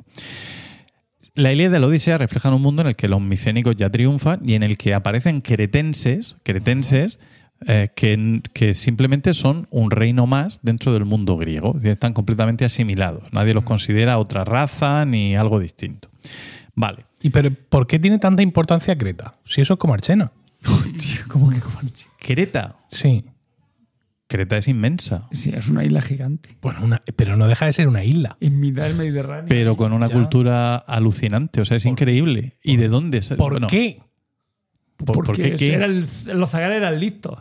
Claro, es que ese es el tema. ¿Por qué en una isla, precisamente, que sí, que tenemos barcos y todo eso, pero mm, evidentemente las cosas llegan un poco más regular? Es decir, al final puede ser una zona más difícil de, de influenciar o de recoger, o a lo mejor todo lo contrario. No, tenían más conexión con los fenicios, con los egipcios. A ver, eran, no eran de, la- de raza fenicia, no eran de raza egipcia, eran una especie de raza no autóctona, pero digamos que había germinado ahí durante mucho tiempo y ellos, por poderío y por inteligencia, consiguieron venirse para arriba y, o sea, crearon su propia cultura, que no tiene nada que envidiar. De hecho, No. yo diría que es superior en muchos aspectos a otras de la Que zona. a lo mejor eran un, un punto de paso, ¿no? Para ir desde Egipto hacia, hacia Grecia. Lo- Seguro, Para los barcos de la época, que no les convenía tampoco ir mucho tiempo. Sí, sí, por Ah, los mal temas a de navegación y demás. Pero ahora veremos que ahora veremos cómo ellos mismos trascendieron eso. Bien. Digo, entonces, eh, resumiendo, la edad de los metales llegaría a Grecia, según esta teoría, a finales del siglo del cuarto milenio. Y antes, lo que habría en toda la zona del Egeo sería eh, cuarto, milenio. No lo he hecho a propósito. Antes todos los hallazgos del neolítico, como por ejemplo el sedentarismo bueno, ¿eh? Sí. que no perjudica la salud, la domesticación de animales, el cultivo de plantas, la cerámica, todas esas cosas, pues eso se tiraron allí importándolo también de Oriente durante varios milenios allí tranquilamente, porque tampoco había No prisa. dan prisa, claro. Domesticamos a los animales, no son el milenio que viene. Vamos, a, vamos a ir despacio. Resulta que a partir de 2010, y aquí es donde ya Diego, mm, ya vas a empezar a atacarme, dame, dame un poco de tiempo. Vale, vale. Han empezado ciertos hallazgos que Le, le- desactivo el micrófono directamente. Sí, venga, ya está. Muteado. Te lo, sí, te lo desactivo a ti. Me lo he desactivado a mí. Sí, sí, sí. sí, perdón. El naranja. Vale. El naranja. ¿Puedo yo comentar aquí sin que me No, no, es que No, lo voy se cuela, se cuela. Ah, que lo vas a oír Sigo, igual, claro, que me- voy- se me va a alargar mucho esto. Venga.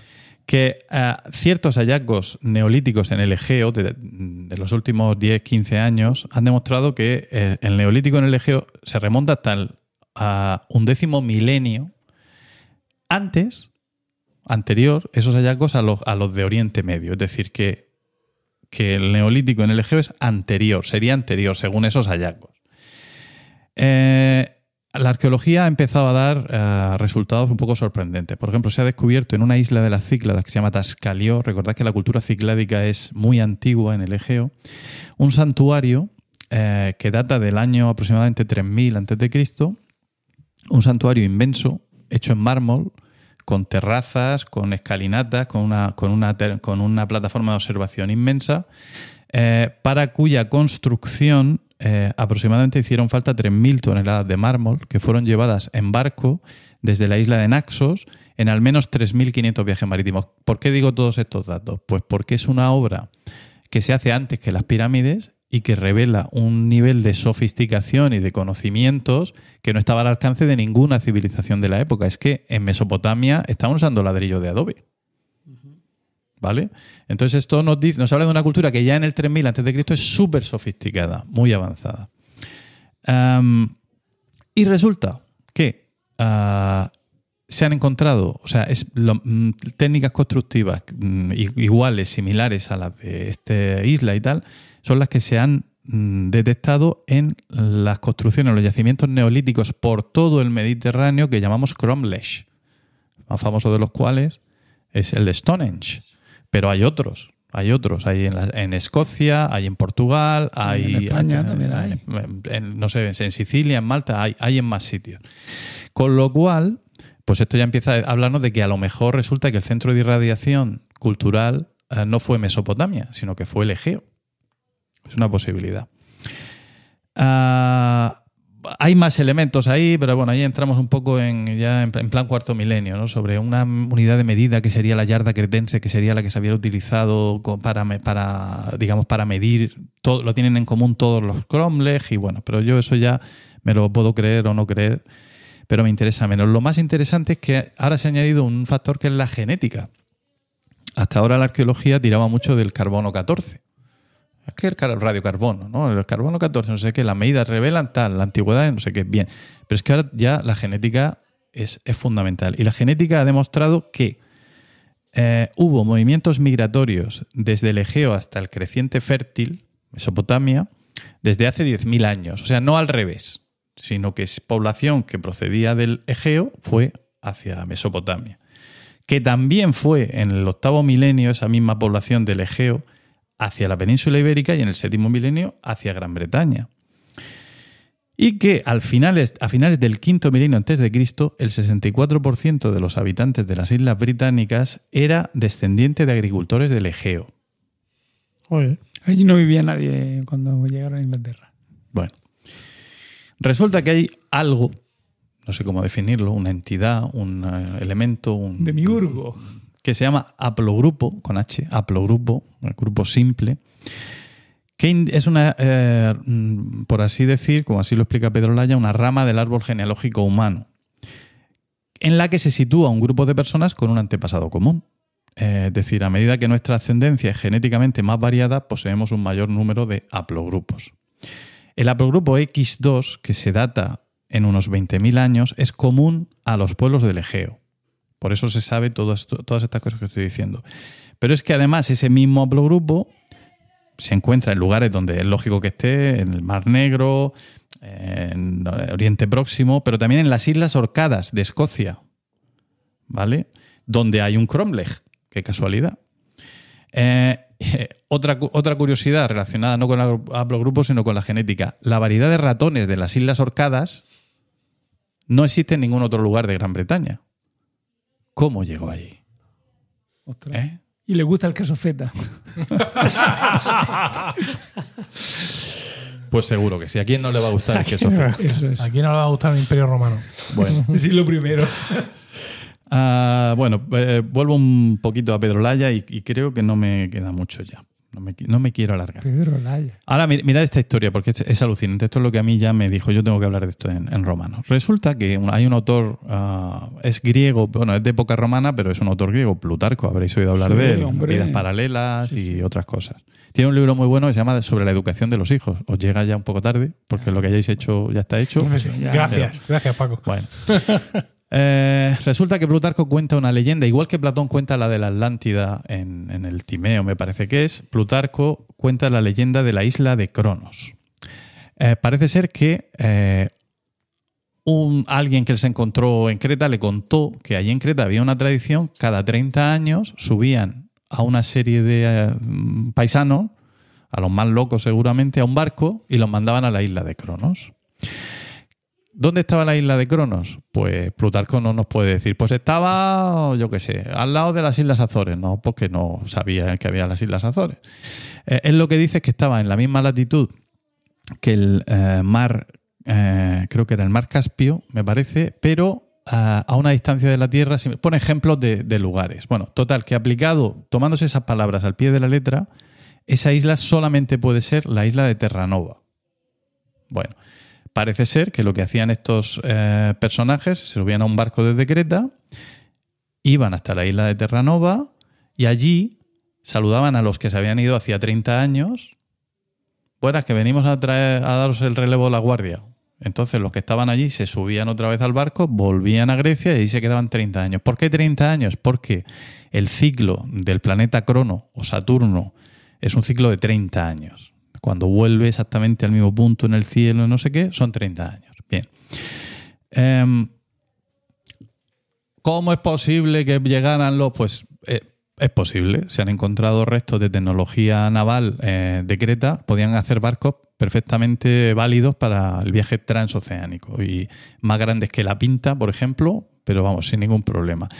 Aprovechando y haciendo navegación, digamos, cerca de tierra mm, hasta Noruega y a partir de ahí esperando aquel de hielo de los, los hielos y tal y cogiendo corrientes, llegaban a Terranova igual que hicieron los vikingos. Total, tenían 30 años, no, tampoco tenían. Eh, eh, hombre, no, había que llegar en, en el año. O sea, no- Bueno, es decir, tú, tú- sales. ya, nadie sabía cuándo llegaba, eso también es verdad, pero nosotros podíamos estar esperando. Oye, parece que se retrasan, ¿no? Se está, ya. se está haciendo largo. Eh, bueno, pues. eh, bueno, de hecho existe la leyenda. En, Grecia hay leyendas como la de los hiperbóreos, ¿no? Los habitantes de más allá del norte, del, más allá del Bóreas, ¿no? ¿Qué- qué- ¿Quiénes eran esos? ¿A qué se referían? ¿no? Claro, lo bueno de este libro de Pedro Laya es que trae todos esos mitos y les da una, los relaciona, les da una explicación y les da un sentido y los hace creíbles, ¿no? Bueno. Vale.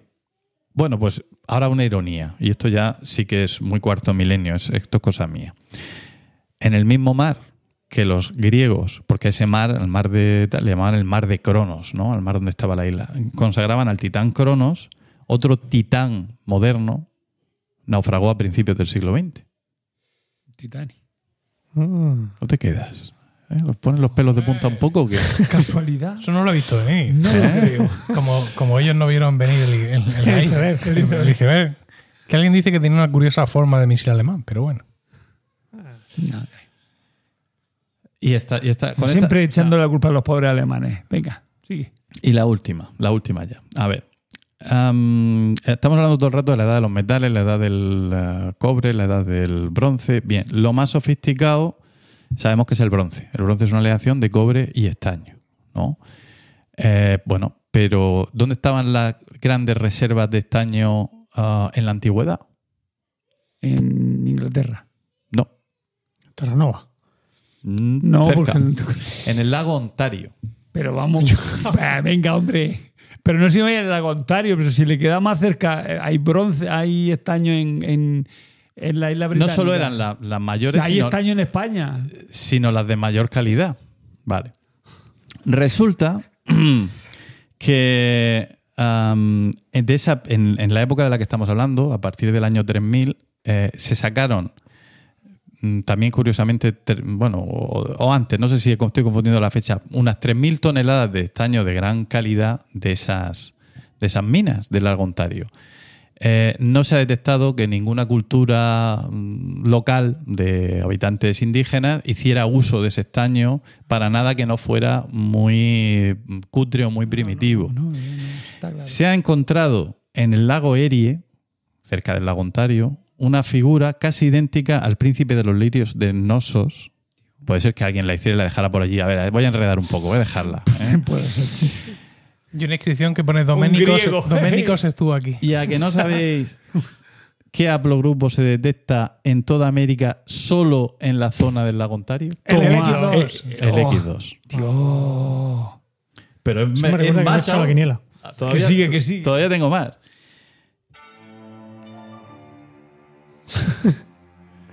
en yacimientos egipcios se han encontrado muestras de maíz y de tabaco. No me jodes. Pregunta, ¿por qué no se ha encontrado más tabaco? Porque se lo fumaron.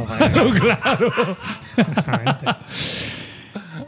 Pero es que el escarabajo del tabaco, que evidentemente iba siempre con el tabaco, se ha encontrado en yacimientos de Santorini, Creta, hasta en las en- entrañas de la momia de Ramsés II y de Tutankamón. Por, por eso se lo llevaba al cárter, Claro, ahí, que que fumaba, que le gustaba fumar. Sí, claro, llevaba el carabajo del tabaco, ¿no? Y luego, ya, esto también lo hace muy bien Pedro Laya. Mm, eh, él se va también a la literatura y dice, dice, hay un pasaje en la Odisea, un pasaje memorable, bueno, toda la Odisea lo es, Sí. eh, en la que se cuenta que Ulises, para llegar al reino de Hades, a visitar allí a Tiresias y a los muertos, y a que le dijeran las respuestas a sus preguntas, tuvo que dejarse llevar sin usar los remos por el río Océano y el viento Bóreas, hasta un lugar en el que los hombres nunca ah, tienen el sol en sus cabezas, es decir, un lugar en el que el sol siempre está bajo en el horizonte. Para que el viento del norte te lleve, el río Océano, es decir, una corriente oceánica, te lleve, eso solo puede ser en, latitudes del sur y eso desde Europa solo puede ser en la zona de Sudamérica. Es decir, eh, esa sería una explicación a esa, a esa cosa incomprensible o fantástica que todos pensamos que es eh, ese pasaje. Bueno, lo dejo aquí. Creo que es suficiente para demostrar eh, de qué materia está hecho este libro, aunque tiene muchas más cosas de verdad alucinantes, unas, unas teorías lingüísticas que son increíbles. Parecerá increíble. A mí también a veces digo, bueno, esto que está muy bien traído, pero igual demasiado, ¿no? Demasiado fuerte para mí. Ya los, los que vengan Sí. próximas generaciones que, lo, que se lo Yo- crean. cuando encuentren ahí algo. de Bueno, verdad. pero cuando Schliemann se puso a excavar en Troya, todo el mundo pensaba que Troya Estaba era loco, sí. Un invento literario. ¿Vale? Y él la sacó y luego resulta que había 18 Troyas o no sé cuántas, ¿no? En 2017, un artículo en la revista Nature eh, ha demostrado que el material genético de micénicos y minoicos es el mismo. Es el mismo, exactamente. Es decir, no había dos razas distintas. Probablemente, en ese sentido, tenga, es mucho más lógico que la cultura de minoicos y micénicos, que es tan parecida y que en un momento dado usan la misma escritura, el lineal B, aunque también hay un lineal A que no se ha descifrado, tenga que ver con que realmente eran el mismo pueblo en diferentes lugares. Y bueno, yo creo que va que darle ¿no? a la teoría, por lo menos. Diego, no, al final no me ha replicado demasiado. No, pues no. Por, por cariño, porque me aprecia. No, es que ha estado, muy, ha estado chulo. Bueno, vale. Pues ya, ya está, yo he terminado. Tienes más. Que me ha hablado lo que- muchísimo. No, lo que sí es verdad es que el, es un tema muy interesante también, que, um, que quería haberme preparado yo un romano sobre eso, sobre la tecnología perdida.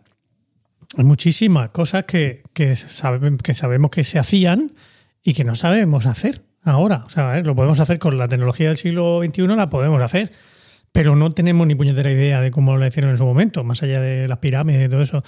Precisamente, no me acuerdo qué pueblo era precolombino, pero tienen unas construcciones, unos, hacen unos muros sin ningún tipo de argamasa entre, entre las piedras, que es absolutamente imposible. O sea, no pueden meter ni una ni, ni una esta, ni una Hoja cuchilla a ni una hoja de papel, nada. O sea, y- y- es- no se sabe, no se sabe cómo se, cómo se pudo hacer eso.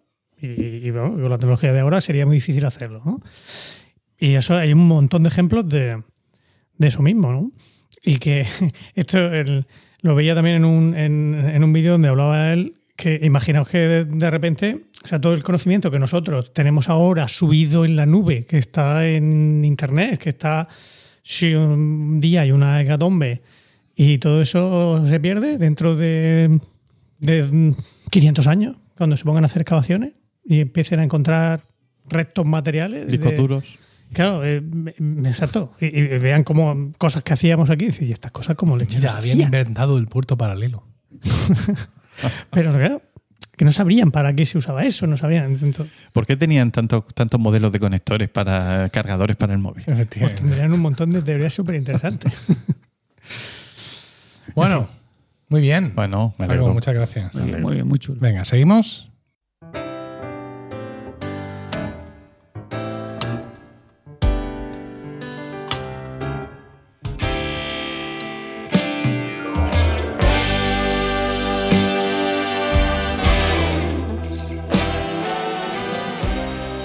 Y dinos, José Miguel, ¿de qué nos vas a hablar hoy? Me parecen súper largas las cortinillas de este año, esta nueva temporada. Son las mismas que la de temporada sé, sé, pasada. sé. Entonces, ¿qué me estás contando? ¿Queréis cambiarlas? No, Yo la mía igual sí. Sí. Sí, Mm. Vale. parece demasiado No, no, solemne.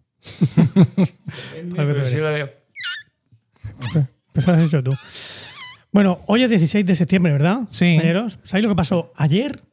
Que fue Justo 15. ayer, efectivamente, fue 15. sí, no. Bueno, sabéis que no siempre ha sido así, pero bueno, no es el tema de, no es el tema de hoy.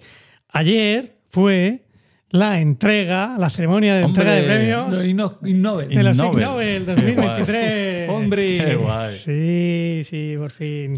Fue también, fue también online. Ese motivo porque retrasaste un día, ¿verdad? Di la verdad, la, nuestra grabación. ¿Y cuánto te, ha- cuánto te has alegrado al ver que eso era así y que tenías la sección hecha? Sí, sí, sí. Había pensado otra cosa, pero digo, bueno, venga, vamos Venga. a ver que, que están deseando mis compañeros que les hable otra vez de la trigésima, trigésima tercera edición de la, de la ceremonia de entrega de los Ig Nobel. Espérate un momento. Fue el 14, fue- es que tengo que apuntar fue el 14, pero bueno, fue el 15. Ah, ¿Qué más? ¿Qué más? da? 15. Ayer, da igual. Bueno, la como siempre, no efectivamente, eh, como siempre, el- recordáis que, que son premios Nobel los que entregan el- los premios a, a esta investigación improbable. ¿no? La, la revista, recuerdo que es el de Annals of Improbable Research, son los que entregan este, estos galardones, pero que son verdaderos premios Nobel los que los, que los entregan en la, en la ceremonia. De hecho, este año hay un señor que tuvo dos, ha tenido dos premios Nobel, como, como Madame Curie. Tuvo en el, en 2001 y en el 2022 tuvo el, el premio Nobel de, de Química. Y lo curioso es que se llama Barry Sharpless. Sharpless, ¿lo, lo, lo- lo podríamos traducir? Sin Sin filo. filo, ángulo, pero sin claro, filo. sharp también es como Agudo, afilado, ¿no? agudo, sin ¿eh? agudeza. Sí, sí, un tío sin Ya no, un tío Pues sin-. ¿Cómo, qué nombre tenía? ¿De nombre? Barry, Barry. Barry. Barry Romo. Barry Romo. Muy bueno, muy bueno. Qué buena traducción. Barristán en, en español. Barristán, ¿por qué Barristán? Eh, Porque es Barry en español es Barristán. Ah, vale, vale, Barristán. Barry Romo. Romo. Bueno, no, pero, sí, pero Barry Romo suena más. Bueno, en fin. Suena a, a cantante de, de reggaetón. el culo, el culo, el culo. Esa ha movido el culo. Y lo mueve el culo. otra vez, otra vez. Mm. Bueno, bueno, sí. Eh, aparte de eso, aparte de lo que es la ceremonia, la, entrega de, premios en sí, hacen, más cosas durante la, ceremonia. Hacen, em, ¿cómo se llama? Em, conferencias, conferencias 24-7. Eh, eh, hay gente que eh, llaman a, investigadores de primer orden ¿no? para que expliquen sus investigaciones. Primero en 24 segundos, lo tienes que explicar, y luego tienes que hacer un resumen de 7 palabras. Ah, pensaba que no- 24-7 era 24 horas durante 7 días. Esa es la gracia. Ah, no lo habías pillado. no. Pues, pues eso. Es, en vez de eso, pues en 24 segundos lo tienes que explicar y luego Siete hacer un palabras. resumen de 7 palabras. Dios. Y ahí pues, hay un montón de gente invitada a hacer, a hacer aquello. Pero bueno, sin más preámbulos, vayamos a explicar cuáles han sido los galardonados de este año. Bueno, ¿Qué? cuáles no. O sea, yo no voy a hablar aquí de, de las personas en concreto porque no me las he apuntado. Pero sí, Pero de, sí lo que han de lo que han investigado, que es al final lo que, lo que a todos nos interesa. Tengo aquí sonidos, ¿quieres? Sí. Eh, no, pues es que son muchos, entonces ya, Ya. va a ser un poco- Ese no. Bueno, bueno, se lo puedes hacer tú. ¿no?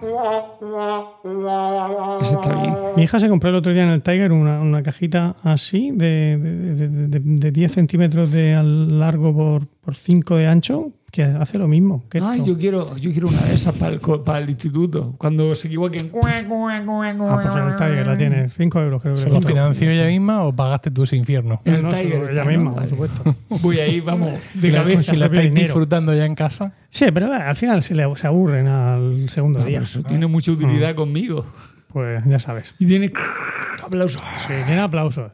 Bien. Tiene, tiene un- un- una recortada haciendo. Ay, cómo mola, sí, sí. Tiene. Ese lo- lo pongo yo en práctica. Tiene, sí, tiene el ding de idea genial. Tiene, tiene mucho. Lo tiene, lo tiene todos. Todos Qué los que guay. te pueden interesar. ¿Tiene este? Ese no. pero ¿Eso bueno. cómo podemos definir? ¿Es un globo deshinchándose muy rápido? No, No sé. ese, ese- eso es un, la caga un ahí. este en el disco, disco- en el disco de vinilo. Es una aguja rayando un disco de vinilo. ¿Y eso para qué lo usas? ¿Qué? ¿Qué significa tiene? No, del está ahí. Ah, está No, bien. no, sí. No, no, Bueno. lo- no los uso. Es como, ¿no puede ser un re, una esa de rewind? De, de, de volver para atrás. No, no, es que te- Podrías algo que no lo es. Ah. Pone aquí claramente record scratch. Ah, Entonces no es eso. Es cuando te sales de, de- de donde no debías. Venga. Ya. Está muy bien. Ese es bueno. ese es Bueno. Bueno, el de química. El premio al el Ig Nobel de química. Se lo de un señor polaco. Ya me estoy riendo. De pensar. Un señor polaco. A un señor polaco. Es que la presentación ya es indigna. O sea, me Pero parece es que una falta, altura de los una premios. falta de respeto por tu parte. Empezar así. ¿Cómo he empezado? un señor polaco. O ¿Pero sea, qué que diga? da la sensación. Ah, yo ahora mismo lo estoy viendo. ¿Pero en verdad quieres que te diga? en ¿Te imaginas a uno de en- exacto, en de la una época de ¿sabes? Con un traje de tweed. Sí, sentado con una maleta, Una la corbata corbata, de hecha- colores. sudando, Sí, sí, sí, sudando. sí, sí. Ya, ya sabéis que, que todo esto les encanta. A los investigadores les encanta ser premiados por, por eso, que todos van a la, A la cita. ceremonia de ¿no? gala. Pero Pero está- online. está. No, está online. Es Pues online. no, no sé, no, no sé si vea chupe o no. Bueno, de hecho, luego creo que sí van allí a, a Cambridge. a- de- en noviembre van a hacer otra. Que hace mejor tiempo. se sabe. A Cambridge, Massachusetts. en- Sí, sí, sí. Allí, en Massachusetts. Massachusetts. Venga, sigue, a ver qué le anda a este hombre. ¿Qué ha No, hecho? pues el, el- el artículo, que además que no es un artículo, no es un paper al, al uso, sino que es como una, una narración. ¿Pa- pa qué? Es una narración personal. Un tuit. Una narración personal. No, no, no, es una, es una cosa así larga, ¿no? Pero, pero que no está escrito con el formato de artículo, con su abstract, con sus resultados, con su introducción y su bibliografía. No, no, sino que es por un- pares. una cosa ahí, como, como un cuento, que es Sí. una narración personal. Venga. de la que explica Estamos por hablando qué, de química, ¿no? por qué les gusta a los científicos chupar piedras. Pregúntale a Eva. si a Le preguntaré, le preguntaré a ver. Sí, se llama así. Eating Fossils se llama la, la- la- este- el título y, I can't. y- y explican eso, que, que en esa narración, pues es desde, desde un punto de vista muy personal y de cómo evoca el, no sé, momentos de su juventud, en la que chupa piedras, no sé, que pues eso, como ve una piedra al borde del camino y no puede evitar la, la- la tentación de ir y chupetearla un poco. El Ig Nobel de Literatura de este año Sí. Ha ido para el siguiente artículo. Este sí os voy a dar el título eh, exacto del artículo. Entonces es un paper de... Pero debería ir Ah, para un libro. Para un escritor. Bueno, no, Para un artículo. investigación. Teoría de la Estamos hablando- literatura. estamos hablando de investigación. Ah, investigación. bueno, pero los Nobel también son de investigación, pero al de literatura se lo dan a un literato. No, es que los Nobel no son de investigación. Los Nobel son de... pues, en- en- a, a quien le sale de las pelotas a, A la academia. A la academia. De, cada una de las... Pero no es investigación. Por sus investigaciones en el genoma, Bueno, por claro, sus investigaciones en la no sé qué. Sí, pero claro, pero cuando son disciplinas científicas. En el caso de la literatura, que no es una disciplina científica, no, bueno, la teoría de la Bueno, literatura. deja al Bueno, hombre igual. que lea, claro. Es, que me, enerva. Lo mismo. Es que me irrita. Venga, lee el, el título del artículo. A ver, que la revista se llama Improbable Research. Esto Ya, que ser ya. investigación. Venga, no, vale, sí. un artículo. Eh, el título del artículo es The, The, The, The. ¿Qué, qué pone aquí? The. Seguramente. The um, Introduction of Gemez-vous in the labo- in- no, in- induction, induction of Gemez-vous in the laboratory. Repito, the, the, the, the induction of Gemez-vous in the laboratory. laboratory. Tradúcelo, por favor. la, la, la, la inducción del GMFU Ah, en el da- laboratorio. Da era el artículo. Sí. Vale, vale. Pensaba que era un sonido. No, Vale. En- de, de- de- de- Vale, ok, cuatro perdón, veces. perdón. Eh, O sea, introducen, eh, int- intentan inducir esa sensación de GMFU en, en los objetos del experimento. ¿Y qué es el YMV? ¿Qué es el GMFU? Pues es lo contrario del déjà vu. Ajá. Es decir, Ah. algo que sí que conoces, que sabes que sí conoces, Pero tienes la sensación de que esto es raro. Un ejemplo. Por favor. Cuando en los ensayos Sí. Tú nos decías, Me voy a "Sa- irritar". sacad el... mm, tiene un nombre de un motete. Oh, Jesucristo Dominus. Y entonces, Non y entonces preguntaba Diego, ¿pero esto lo hemos cantado? Sí. Yo Pues eso, es, un- eso es un. Eso es un GMFU. Cuando llegamos, después de ensayarlo 15 veces, eh, lo, ponemos delante cuando, otra vez. y cuando "Pero esto lo encuentran la partitura e insisten en que no lo han cantado nunca.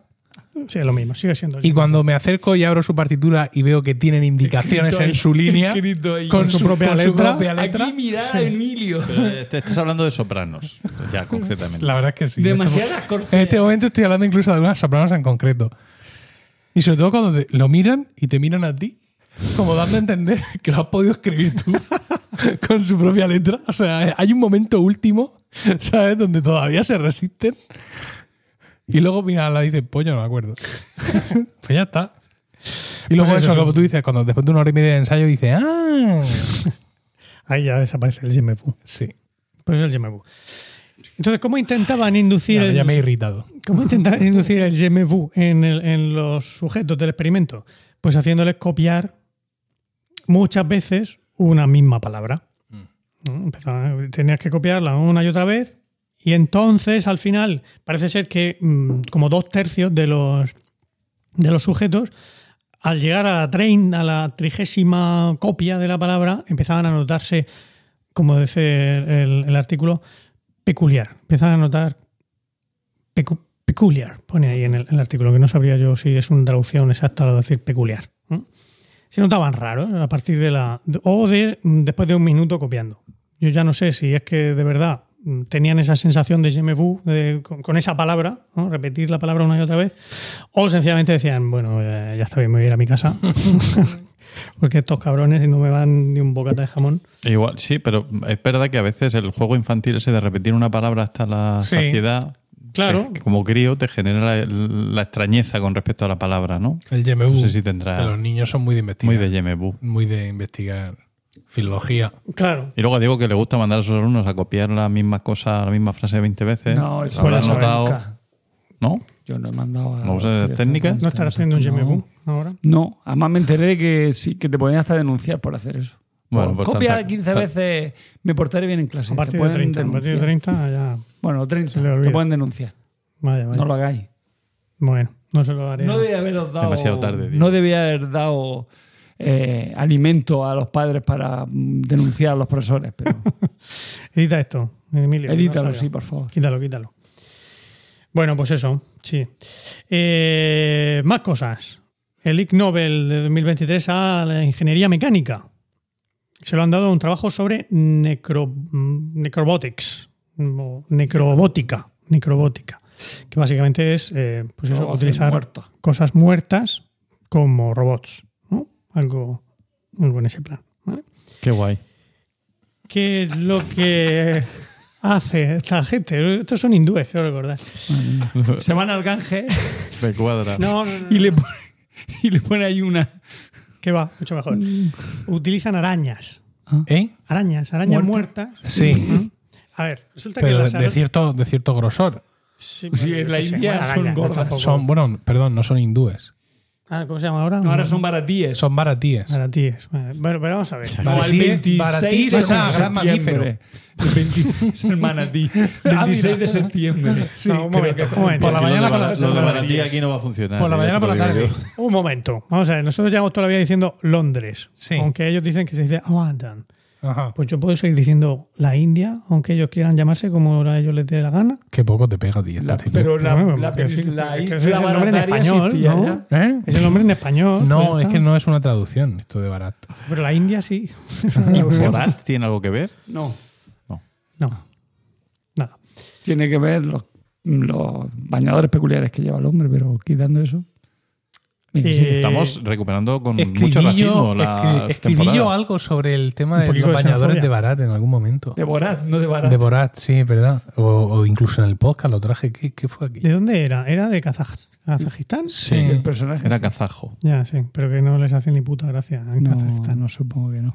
No tiene sentido el humor, porque En aquí en Murcia, mira que se meten con nosotros ¿Verdad? y no paramos de reírnos. Pero es que en Ah, Kazajistán sí. Tampoco tiene que haber gente que se ría mucho en general. En Kazajstán hay gente, eso Hay está gente. demostrado. Sí. Sí. Sí, yo tengo amigos que han estado en el. Cuando yo En trabajaba el en los Cosmódromo de submarinos, Baikonur. iban allí a. Tenían que ir a, a Kazajistán. Pues a venderles. A los kazajos. ¿Qué les vendíamos a los kazajos? Cualquier cosa. Era. Si ellos con recibir gente. Ah, sí, era. Aceite de oliva. Eran si- sistemas para detectar buceadores. Ah, mira, pero mal si le en da? Pero. Kazajistán no hay más. Maldita sea. Se dieron cuenta después. Por eso nos costaba tanto venderse. Que sí, hombre, tienen un mar interior. Ah, por sí, ahí, claro, claro. El mar de Azov. Por ejemplo. Sí. Puede ser, ¿no? No Sí, sé, no sé qué Lo que más sabéis. ahí. Tienen, tienen, tienen. Lo que sabéis de Kazajistán. Es increíble. Tienen sí tienen mares. No dejaban subir a mujeres a los barcos porque traía mala suerte. Entonces, Porque cuando venía- iban porque, compañeras mías, pues, un poco complicado. Sí. Bueno, eh, lo que iban. Las arañas de los baratíes. ¿Hemos quedado? Bueno, resulta que las arañas, cuando andan, no utilizan músculos. No, no, utilizan eh, un sistema sistemas hidráulicos. ¿no? Pues su agüica que tienen por dentro, pues hacen, utilizan Como las exclusas. algo parecido, efectivamente. Y entonces eso pues se ve que es muy práctico a la hora de hacer una pinza. Mm, ¿Vale? Tú imagínate, ocho paticas, sí.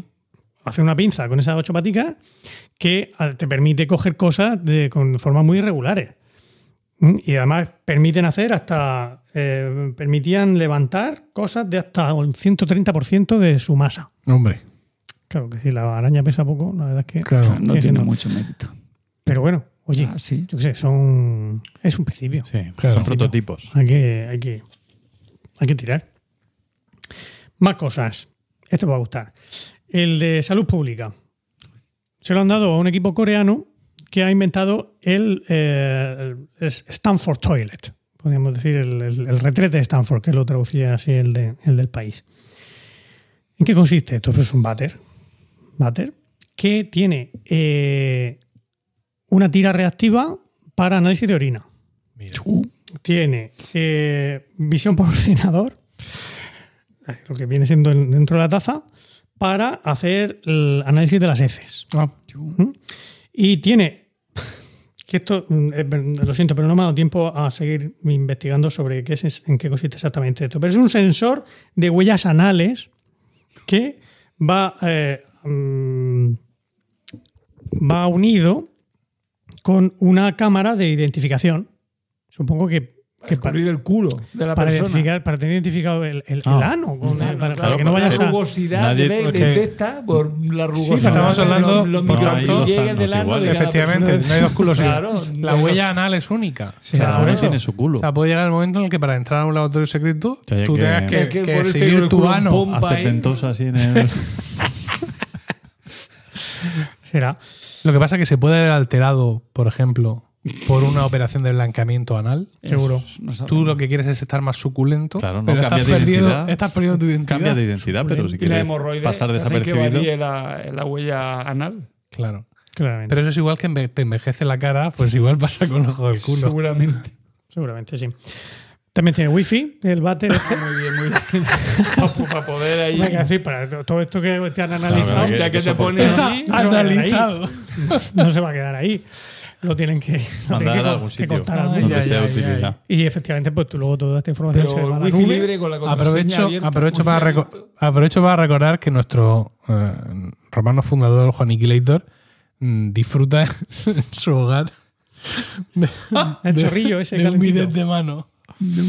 Bidet de mano. Sí. De mano. Sí, capaz que yo siempre lo he interpretado así. Es como si tú tuvieras un mango de ducha al lado del bate. Ajá. Ah, vale. yo supongo vale. que tendrá algo más de ciencia. Entonces tú te terminas de cagar. Sí, que no tienes un, lo que es el bidet de toda la vida. Y en vez de irte a sentarte al video, limpiarte con papel o irte a tomar por saco, lo que haces es cogerte el mango de ducha. Levantar un a- poco el culo. Efectivamente. Lo que se conoce y- como una ducha checa, ¿no? Checa, y la, enchufárselo la ahí. ducha polaca, ¿sabes lo que es? Ay. Un baño polaco. Era, me enteré ayer. Era, era culo, eh, chocho y sobaco. Creo que. Es- esto es así. Qué refinados somos. es increíble. Perdón. ¿Qué tal? ¿Cómo, cómo, cómo, cómo elevamos? el- puede hablar de la el- cultura.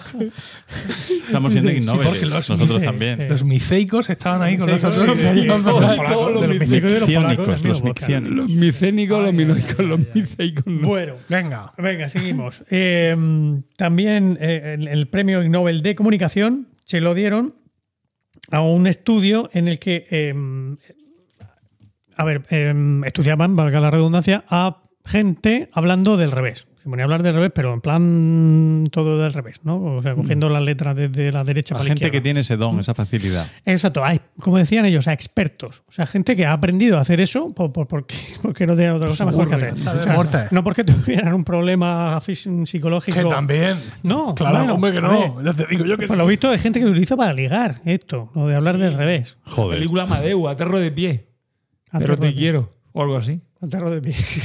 Sí, es que decía eso. Aterro de pie. Abucúteme. Que dame un beso. Ah, vale, vale. ¿No sí, espérate. No, espérate. es que, que sí que dice algo así. Espérate, espérate cómo era. La viste en versión original, Aterro seguro. La viste en versión original con su. Pedorreta. Aterro de pie era pedorreta. Aterro de pie. ¿Y la I? Pedorreta. ¿De pedorreta dónde está la I? Aterro de pie. Pero- Aterro de pie. Ahí me estás cambiando si Pedorreta.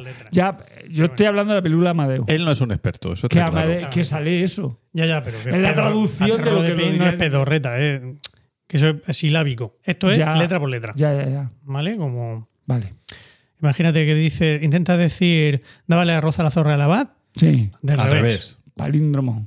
Daba re- Dábale roza a la la zorra. zorra. Muy bien. Efectivamente. Bueno, pues gente que pues, veo que sabéis hablar del revés muy bien. Ah. Pues esta gente le- pues, se dedicaban a, a por investigar, no sé qué, ¿no? ¿Cómo era eso? Es igual. a investigar estas, estas cosas porque se habían hecho investigaciones con gente que tenía problemas y tal, pero no con gente que de verdad era eso, que lo hacía por deporte, digamos. Y este estudio Sí.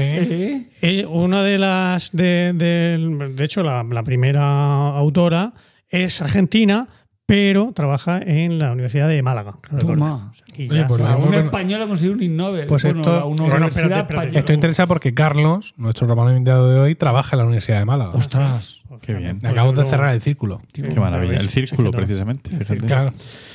Bueno, más, tengo unos cuantos más, no mucho Venga, más, no os venga. preocupéis. Que Diego está ya deseando. no, no, no, que veo está muy divertido, Si yo estoy porque no siga y yo no contar, pues voy a chafar, o sea, voy a empezar ahora a hablar de miseria y cosas y Miseria y cosas. Bueno. de historia. El de medicina.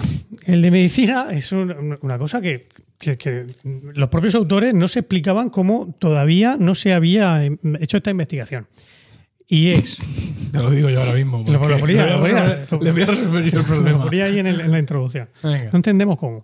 Eh, querían comprobar si el número de pelos que tenemos en cada una de las narinas es el mismo o por el contrario no. Madre mía. Y eso hay que ir Y han contando hecho uno a uno. La Claro. Y en un investigación montón de tíos. en cadáveres. la han hecho. Claro. Ah, donde ya, la- claro. ya no hay más. más- Claro, porque ya. porque si no, no- se te no pone tanto. Claro. No. y que ya no hay más harina. Y han descubierto que no. Pues no he conseguido saber la respuesta, porque el- en la mayoría de los artículos tú pinchabas, tenías la, en, en la propia página de, de los Ig Nobel tienes un enlace a los artículos. Y en todos ellos podía haber por lo menos el abstract. El artículo completo, muchos de ellos no, pero por lo menos el abstract. En este no. que es de pago.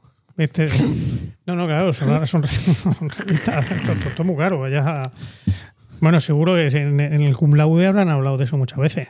De toda la mafia de la, de la Sí. revista. En Culaude ya hace tiempo que no se habla de nada. Digo que habrán hablado. Han hablado. Habrán Ah, hablado, dicho. pues no lo sé. Hablaron en su tiempo. Hablaron en su momento. El de nutrición. Pues en el de nutrición eh, hicieron un estudio con eh, palillos de chopsticks, ¿no? Palillos chinos y, y pajillas. que Les metieron, ele- los, las electrificaron un poco para comprobar cómo eso podía cambiar el sabor de los alimentos. Una especie de mm, realidad aumentada en, en los sabores. Era, era la, la idea. Te estás comiendo con los palillos, coges el, lo que sea, te lo comes y entonces te da una pequeña descarga. Una, sí, una descarguica mientras estás comiendo el sushi con los palillos. Bueno, pues eso. El de educación. El de educación se lo han dado a un estudio que ha in- intentado ver cómo afecta el aburrimiento previo que tienen los profesores en el aburrimiento de los alumnos. Y no lo vais a creer, pero afecta. Afecta, hombre. Si el profesor está aburrido ya de principio, los alumnos se aburren más. Y aún diría más. Los estudiantes que esperan aburrirse en una clase, lo consiguen. Se aburren. Por eso me quiero comprar yo son el Tiger, por- para entretenerme yo, para que ellos se entretengan. Claro. Aunque tú te aburres en clase. No, Ah, yo me lo ¿para paso bomba. A mí me encanta. Te encanta disfruto clase. dar clase, dando clase. ¿Toda la clase? Cuando me dejan. No, no, yo disfruto dando clase cuando me dejan. Cuando no me dejan no disfruto, obviamente. Claro. Pero yo, si tuviera, yo pagaría por tener alumnos buenos. ¿Cuánto pagarías? No lo digan muy alto. ¿sabes? Ya, pero tienen que ser alumnos buenos. No hay peligro, no hay peligro de que llegue alguien. Oye, te traigo aquí un camión de alumnos buenos. Venga. No. Un volquete, como se decía. Volquete de buenos tiempos. Bueno, el de psicología.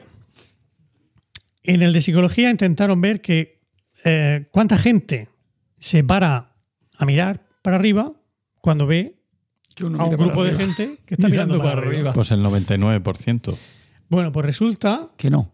que depende de eh, o sea, es directamente proporcional Al sol que hace. al número de gente que pongas mirando para arriba. O sea, tú en el estudio, pues ponías, venga, vamos primero a poner los tres, ir mirando para arriba. Entonces la gente que pasaba por la calle, pues sí, algunos miraban, pero, pero empezaba a meter gente ahí en el grupo y entonces, claro, cuando, cuando ya había mucha gente, entonces ya la gente sí miraba mucho. Y dices vosotros, pues qué gilipollez, esto debe de ser bastante, eh, algo bastante obvio. Pues parece ser, por lo que yo he estado leyendo, que el, este resultado sirvió para cambiar un- una concepción que había antes en psicología, que por- no sé exactamente qué consistía, pero decía en el astra de eso, decía, esto ha servido para cambiar la- lo que decía Menganito. en La concepción no tradicional sobre gente que mira arriba cuando ve a otros mirando arriba. Exacto, exacto. Fíjate, ¿eh? Joder, parece que no, pero... qué fuerte. El- y ya por último, para terminar, me he dejado el que quizá más revuelo ha, causado aquí en nuestro país, porque efectivamente este sí es de un- eh, los investigadores son españoles, los mayoritariamente españoles, son gallegos. De hecho, es curioso porque al, lado de cada artículo siempre te pone la, la categoría y entre corchetes el país al que pertenecen los, los investigadores principales. Y en, el- en este nuestro pone Spain y el- a continuación Galicia. Y luego ya Suiza y el resto de. Pero es el único en el que pone una región. Bueno, y el, y el artículo trata de eh, eh, ver cuál es el, el efecto de la actividad sexual de las anchoas en eh, las turbulencias oceánicas. Dios. O sea, ¿cómo afecta la corriente a, a- a la ola, la actividad sexual de la anchoa? A ver, no tanto a las olas como A las corrientes marinas. Sí, pero eh, a la forma en que se mezcla el, Ah, el agua, El agua, sí, sí. sobre todo en las capas altas del, del- del océano. ¿Mm? A ver, ¿Dónde están las anchoas? En la zona cercana Claro, a las anchoas. a ver, que no que- es el efecto mariposa, vamos. no, no, no, no. Por lo visto, esto es algo muy importante. El tema de, de cómo se mezcla el, el agua en el, en el océano, porque afecta a una serie de procesos físicos y o biológicos y tal. Es, es muy importante el, el cómo, el cómo se, se entremezcla el agua. Ahí está, ahí estamos de acuerdo. Vale. Entonces, pues siempre se había sabido que había pues, varios motivos por el que se mezclaba el, por el que se produce esa, esa mezcla en el agua. Y siempre se había pensado que el, el geofísico era el principal, ¿no? Por, por las olas, por la marea, todo eso es lo que provoca que el, que el- que la, que el agua se mezcle. Y se sabía que, bueno, que la, la biota marina pues tenía también su, en fin, si viene una ballena y empieza a mover la cola, pues quieras que no, mm, Es la biota, idiota. La falta de decir, ¿cómo se puede hacer un libro así? Venga, di. Exacto. Y el, porque- pero va a provocar que se, que se mezcle más el agua, ¿no? Entonces, el- esta gente se puso a hacer mediciones durante 14 días seguidos, estuvieron haciendo mediciones y se dieron cuenta de que al llegar la noche, pues de repente el, la, el- la- como dicen, la, turbulencia, la disipación, la disipación turbulenta eh, se multiplicaba por 10 o por 100. De repente, ante las mismas condiciones atmosféricas, las mismas condiciones geofísicas, de repente por la noche aquello se venía arriba de, de- de 100 a de 10 a, a 100 veces. Y entonces se dieron cuenta. En esa zona, ¿no? Sí, sí, en la La zona zona donde donde ellos estaban estudiando, estaban ahí donde habían puesto su- sus sensores. Y se dieron cuenta de que justo en esa zona iban las anchoas a Era un picadero, era un picadero. ya, ya en sus latas. Era un picadero de anchoa allí. ¿A desovar o a.? A desovar. A ver, así es que como, así es como las anchoas. Ah, vale, sí. Una, En todos la- los peces, una suelta el. S y el otro lo suelta ahí. Claro, una anchoa suelta el, huevo y, y el otro suelta lo el suelta el. Sí, Exacto. correcto. Y entonces se dieron cuenta de que, de que era por eso. Y que, entonces, que tenía muchísima importancia, que tenía, podía tener casi la misma importancia el- la, la acción de la biota que la acción, que la acción geofísica. Y esto, bueno, que, a ver, que en serio, esto está publicado en Nature, ¿eh? Este artículo lo publicaron en, no en, en Nature a secas, ¿no? En el Nature de. El Nature B. ¿no? En el Nature de física. Pero que, que tiene, que esto sí que, mm, según ellos dicen, pues ha obligado a replantearse muchas mediciones, muchas conclusiones que se habían sacado despreciando en la, la acción de la biota marina en eh, toda la mierda esta de los océanos. Madre mía. Eso sí, tú te pones una, un- una ballena azul y, que y, le, y le saca, le- vamos, le supera a las cuatro anchoas, a las 4.000 anchoas. O, 4.000 y o- 4 millones también. No hay tanta anchoa, ¿eh? Que están ya en. Con el precio que tiene. No te flipes tanto, que no, no hay tanta anchoa. por el Joder, que mundo. no. Madre No, mía. que no. Que de hecho creo que las anchovetas o algo así están desapareciendo, que es un tipo de anchoa. O que ya no hay anchoa y son anchovetas. Yo Porque no he las oído dejan- algo así. Bueno. No la dejan de sobar tranquila. ¿eh? No Muchas gracias, no José Miguel, por traernos este clásico Mm. en, Yo lo siento ya. en pero romanos. ya- Claro. Pues muy bien, a Lo mí me- a mí me esperamos, gusta. claro que sí. Muy bien. Di que sí. Necesitamos constantes en nuestra vida. ¿Verdad? Cosas a las que aferrarnos para saber que estamos en esta realidad y no en otra. Sí. Recordad que estos artículos primero te hacen reír y luego te hacen pensar. Pensad, sobre- Qué bonito. ¿verdad? Sí. Seguimos.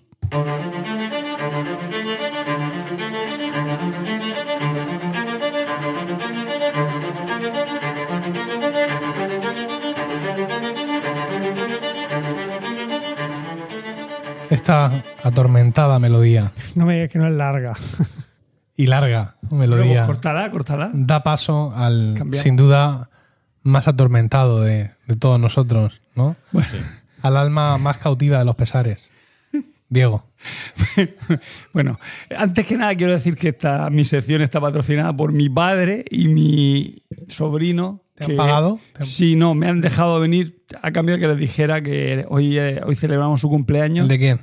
El de mi padre, que es mañana, pero lo hemos celebrado hoy. Sí. Y me han dicho, tienes que contar en el podcast que, que, que, que te dejamos porque, o sea, ir- salir del cumpleaños Sí. a cambio de que nos cuentes, o sea, De que lo digas. de que lo diga. menciones, sí. Que nos Sí. mencione, efectivamente. Mencione. O sea, ya, ya, ya me, me lío. Sí.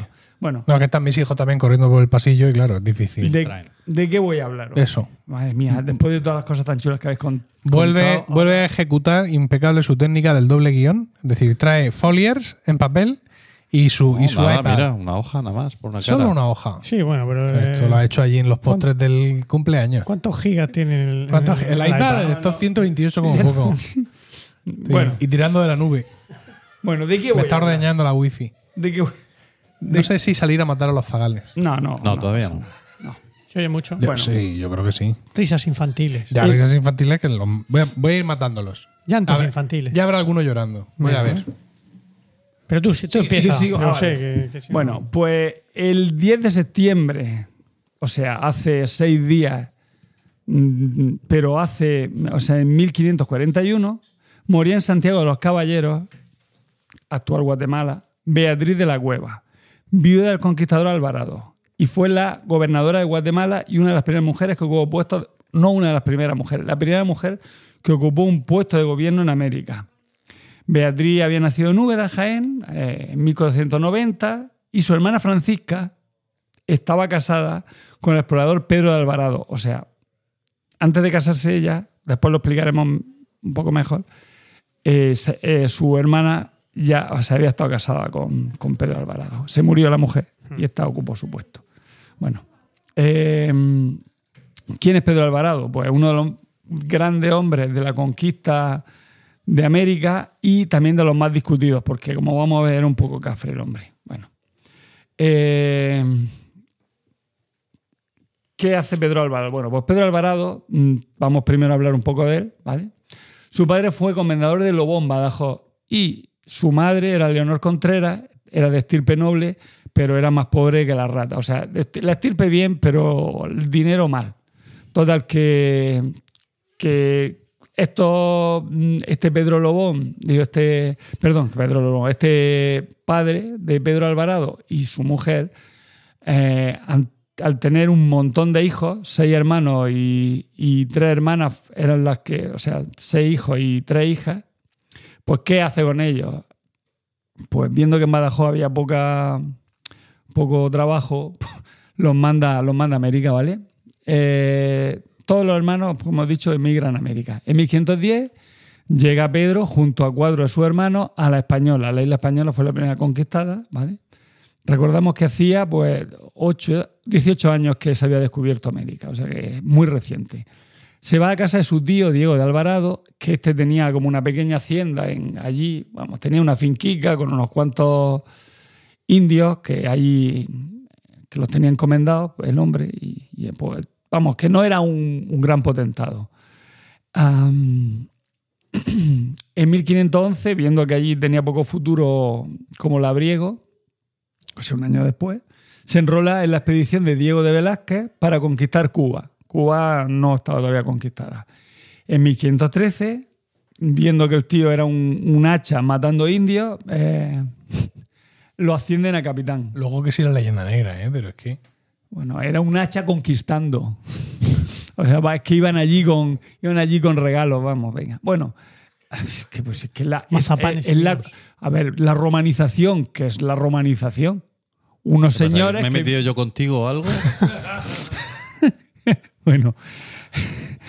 Eh, vale. El- bueno, como hemos dicho, lo, eh, en 1513 lo ascienden a capitán. En 1518 parte la expedición de Juan de Grijalva ah, y recorre Yucatán, Cozumel y el Golfo de México. O sea, la zona donde ahora están todos los resorts y tal. Que por cierto, no sé si sabéis que Yucatán, ¿de dónde viene? Os lo he contado alguna vez.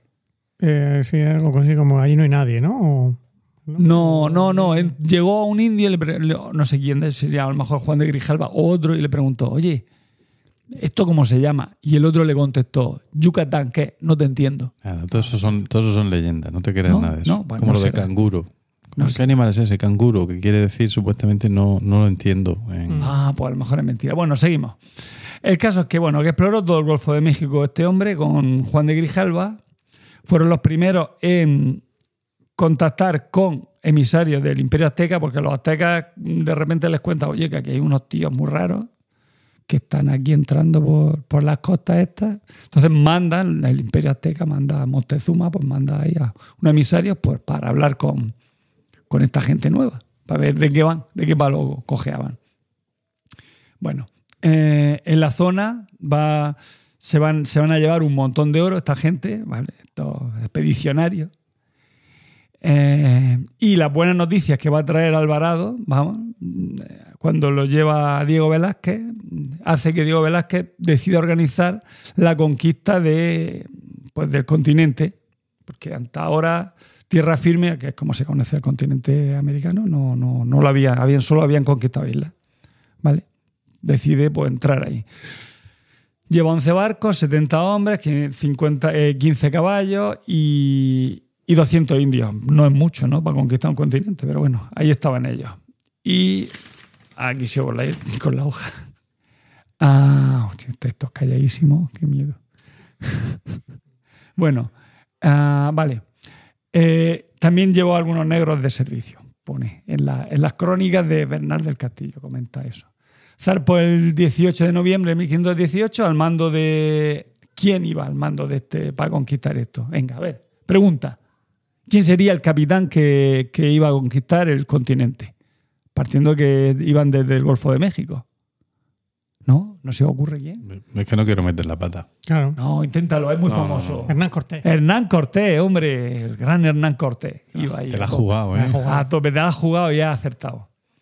Y, y, y Alvarado era socio suyo, ¿vale? Y era su hombre de confianza. Eh, fundan allí Hernán Cortés y Alvarado la ciudad de Veracruz, ¿vale? Eh, siendo esta, eh, por supuesto, el principal soporte de futuras conquistas. ¿Por supuesto o por supuesto? Por supuesto. por supuesto, no por supuesto. Eh, eh, allí se dan, empiezan ya a darse cuenta de que realmente el imperio azteca estaba, era muy rico y que allí podían sacar bastante dinero y deciden independizarse de Velázquez. Lo había mandado Velázquez, pero dicen, pues, aquí no vamos a ir a medias con Velázquez, nos vamos a nuestra, por nuestra cuenta. ¿Cómo se independizan? ¿Simplemente dejan de escribirse o matan a sus Pues, emisarios? no, pues deciden que a Velázquez no le van a dar nada. De hecho, hacen la famosa raya esa, o no sé, no sé si fue Pizarro o no, a lo mejor pues fue Pizarro, no, olvidadlo. Es que los mezclo, los confundo. Normal. Suele pasar.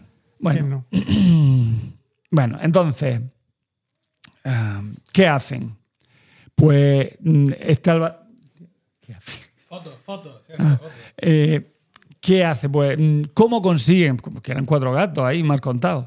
¿Cómo consiguen el, el- el- el llevar a cabo una conquista tan importante? Pues, como va a hacer siempre Alvarado, su sistema es hacer pequeños pactos, eh, buscar guerras entre, entre las diferentes tribus o, bueno, o, o pueblos, más que tribus. Todos los que estaban sometidos al imperio Vale. azteca, ¿no? Los pone a. y efectivamente y buscar a los sometidos de los aztecas, ¿vale? Al- eh, para que se pongan a su favor. Por- ¿en, en quién se basan?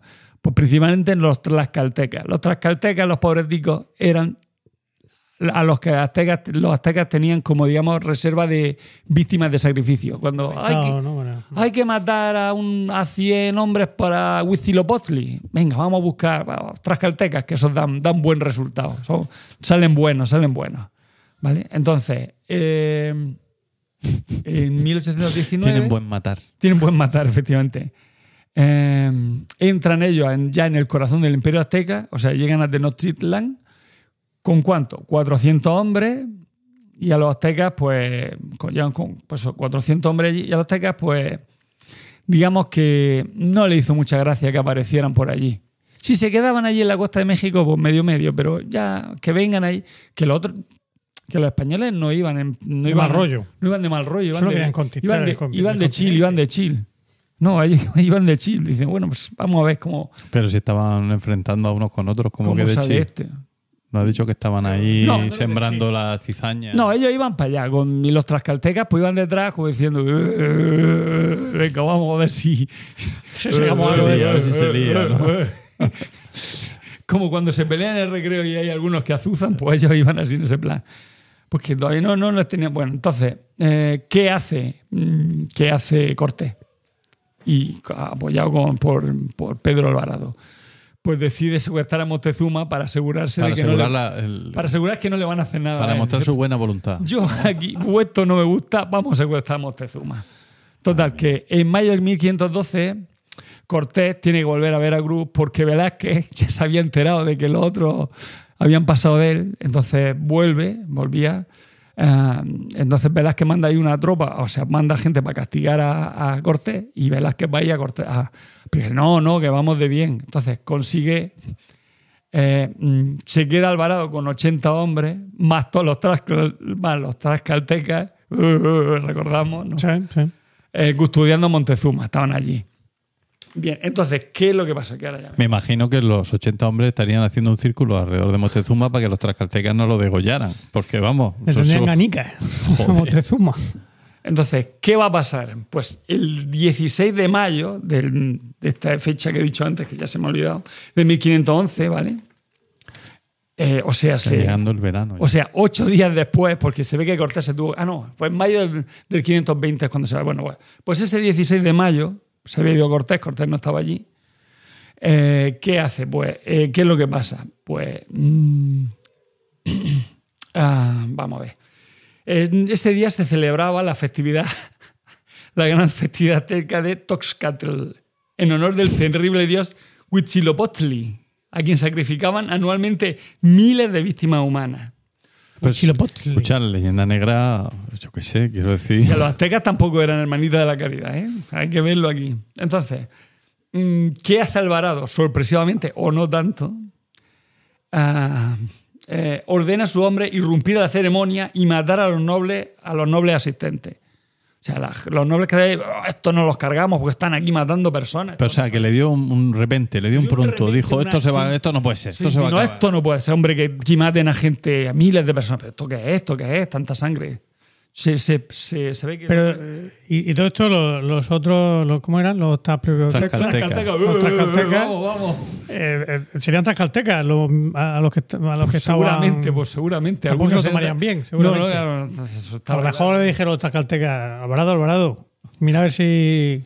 ¿no? Bueno, esto se conoce como la matanza de Tlatelolco. ¿ve? De ella se cuentan al menos tres narraciones que coinciden en el hecho de que, pero eh, coinciden en el hecho, o sea, en que mataron a los nobles aztecas, pero no en la causa. ¿Vale? Del examen de los textos, de los diferentes textos, se, se deduce uh, violencia que, que es, es violencia activo, como es pasivo-agresiva. No, te bajo un poco el micrófono para que. Se te oiga mejor. Tú, Ah, tú sigues bien, haciendo lo que hacías y ahora el micrófono apunta a tu boca. no a tus ojos. Aunque tú a veces hablas con la mirada. Vale. Bueno, se deducen varios motivos. Eh, por un. Tienes el guion en Word. El pri- no, lo Bueno. tengo en Pages. Ah, sí. Pages. Ay. Bueno. Eh, Y no es incómodo porque eso de que se vaya el borde justo a la esquina. Estás ahí encuadrando. que sí, pero es que se me- si no se me queda muy chico. Bueno. ah, vale. Eh, el pri- eh, bueno, primero, se piensa que se hizo por el miedo a Alvarado a que, a que las víctimas sacrificadas pues fueran ellos, mismos, efectivamente. Estaban Eso rodeados tiene de, sentido, yo me quedo con eso. Claro, no pero- quiero oír las otras. rodeado de poderosos enemigos, pues dijeron, a ver si vamos a ser nosotros los que nos van a sacrificar. El segundo, el deseo de los tlaxcaltecas de vengarse de los odiados aztecas. Recordamos. Bueno, yo creo que uno y dos se pueden juntar. Sí, son compatibles. Y el tercero, el peligro a los ojos de Alvarado de que la fiesta diera origen a un ataque de los mexicas. O sea, de que Ataque atacaran. de los mexicas. de los mexicas. Los mexicas son los aztecas. De que atacaran y los echaran allí a todos. O sea, no que los sacrificaran, pero que se enardecieran ellos y decían, Claro. hostia, que, que tienen a nuestro, a nuestro emperador Montezuma, pues vamos a por ellos. Entonces, antes de eso, digo, pues nos cargamos a los nobles y así. Pero bueno, fue claramente a todas luces, fue un error, ¿vale? Eh, bien, dice la imprudencia y la prisa de Alvarado por buscar una solución violenta acorda su carácter. De hecho, la, frase con la que se conoce a cuando al ataque de Alvarado, la frase de Alvarado fue: Voto a Dios que hemos de que, que hemos dado en estos bellacos, pues que ellos no querían dar, comencemos nosotros los primeros. De ruin a ruin, el que primero comete vence. O sea, dice, yo doy antes antes de que me den a mí. Vale. La matanza va a dar origen a la gran sublevación de los aztecas. Efectivamente, les salió el tiro por la culata. Durante 30 días estuvieron angustiosamente cercados los españoles con, eh, con Montezuma entre medio. ¿vale? Enterado de lo sucedido en Tlatelolco y arregladas las cosas en Veracruz con Velázquez, Cortés acude a Tenochtitlán, Siempre apagando fuego, Cortés. a bronca Alvarado, pues su intención era la conquista pacífica del imperio indígena, o sea, iba de Chile, Cortés, tanto que dicen, "Ay, es que Cortés, que es muy malo, no, pues si Cortés iba de Chile, el que el malo era Alvarado, ¿vale? sí, hazme caso. Él iba con los tlaxcaltecas a ver si... Pero eso de la conquista pacífica se lo creía él realmente. pues, pacífica para los tlaxcaltecas, pensaría. Yo llevo ahí un montón de indígenas y los otros se rinden. Pensaría Cortés. Pero no sé, no, parece que no. Bueno, ah, no. Adiós, espérate, que se me ha abierto esto. Ay, venga, vale. Voy, voy, voy, voy, voy. Vale, es que ya me está mirando el reloj. No, es que alguien ha, rellenado algún ah, círculo en, en el Apple Watch y no sé quién ha sido. Se ha oído. Se ha oído Yo, yo, yo, yo, yo, y no estoy de pie. fin, cosas mías. Eh, vale. Mm, pues, ¿qué intenta? Pues intentó Cortés a través de Montezuma apaciguar los ánimos. Saca a Montezuma ahí al, al, al balcón. A ver, como emperador vuestro que soy, os debo una explicación. Y esta explicación que debo la voy a pagar. Pero, ¿qué pasa? Pues que le zumbaron una pedra a Montezuma y se lo cargan, los, los propios aztecas. Joder. ¿Ah, sí? ¿Eh? Sí, sí. Le pegaron, se muere de una pedra. Ah, entonces, ante esto, Primera noticia. ante esto, ¿qué deciden? Pues el 30 de junio decidieron romper el cerco y huir de la ciudad. El resultado fue desastroso para las huestes de Cortés. Es la conocida como la famosa Noche Triste, donde murieron entre 700 y 800 españoles. Alvarado se distinguió por su valor y cuentan algunos relatos que con su lanza saltó de una parte a otra de un foso. O sea, hizo ahí el, Salto hizo de el, el pértiga. salto de pértiga, ¿vale? El llamado salto de Alvarado. Quedaron, dice Bernal del Castillo, quedaron espantados los indios y también los españoles, pues era grandioso, gran, grandísimo y otros no pudieron hacer. ¿Vale? Ah, o sea, que, pudieron, que no podían hacer tan claro, claro. Prodigioso. Eh, Cortés reorganizó su ejército y al cabo de unos meses se acerca a la capital y después de un largo y sangriento cerco, el 13 de agosto, entra triunfante en la ciudad. El imperio azteca se demorona y a partir de este momento Cortés envía a sus capitanes a la conquista y pacificación de otros reinos y señoríos. O sea que ya hemos conquistado México. Y Alvarado dirigió varias de estas expediciones, destacando la conquista de la Mixteca y la zona costera de Tehualtepec. Su fama iba creciendo. En México Alvarado era, eh, en fin, eh, era considerado pues, un, gran general. ¿Cómo era Alvarado físicamente? Pues según cuentan las crónicas, era de pelo rubio, eh, cosa que llamaba mucho Era guapo y de pelo rubio, cosa que llamaba mucho la atención en los indígenas y recibió el nombre de Tonaitiu, el hijo del sol. Así fue llamado habitualmente por los indios. Vale.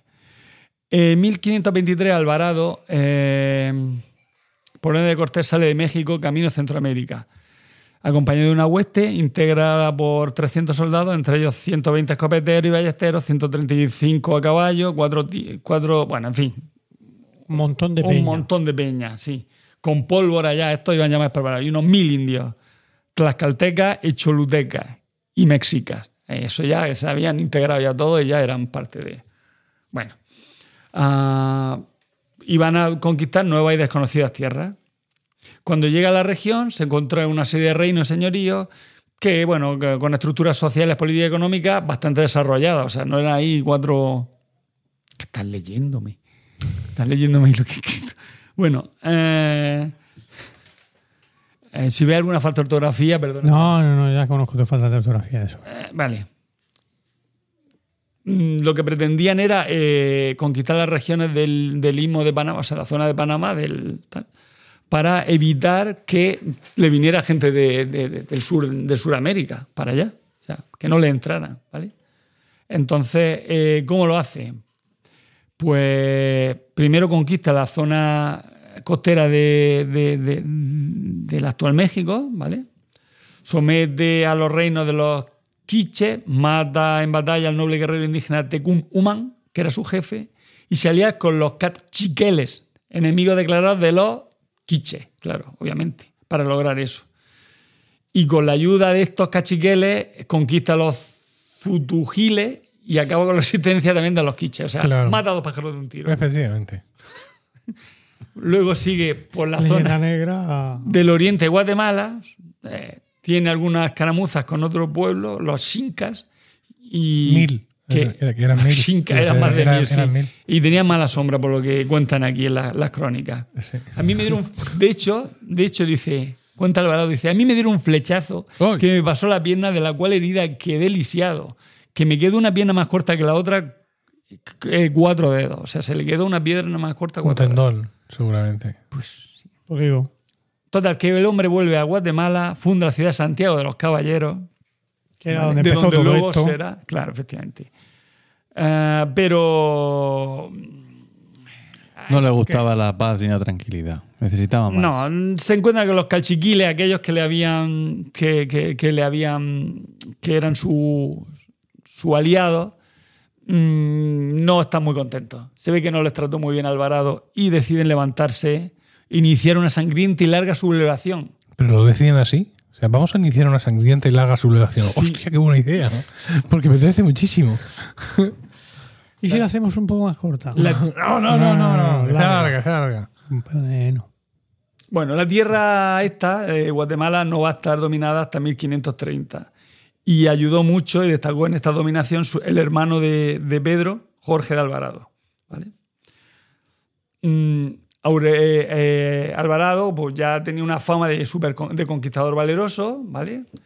pero por otro lado eh, cargaba a su espalda acusaciones y juicios por su, desin- eh, por su porque trataba muy mal a los indígenas y y, lo- y el resentimiento de las huestes de indígenas que veían que se. bueno, ah, de las huestes de los propios españoles que veían que se quedaban con la mayor parte del oro rescatado. O sea que el tío era, Arrimado. era así. era- Bueno. Miles de esclavos indios, fruto, o sea, se quedaban con, con, el, con oro, con esclavos, con la fruta de la. eh, con, o sea, con, con- perdón, con los, con los alimentos, los mejores alimentos pues, se los llevaba él, su familia. Manzana, los plátanos, los. Chato. Y, a lo- y los indios pues le daba poco de, le daba poco de comer. Vale.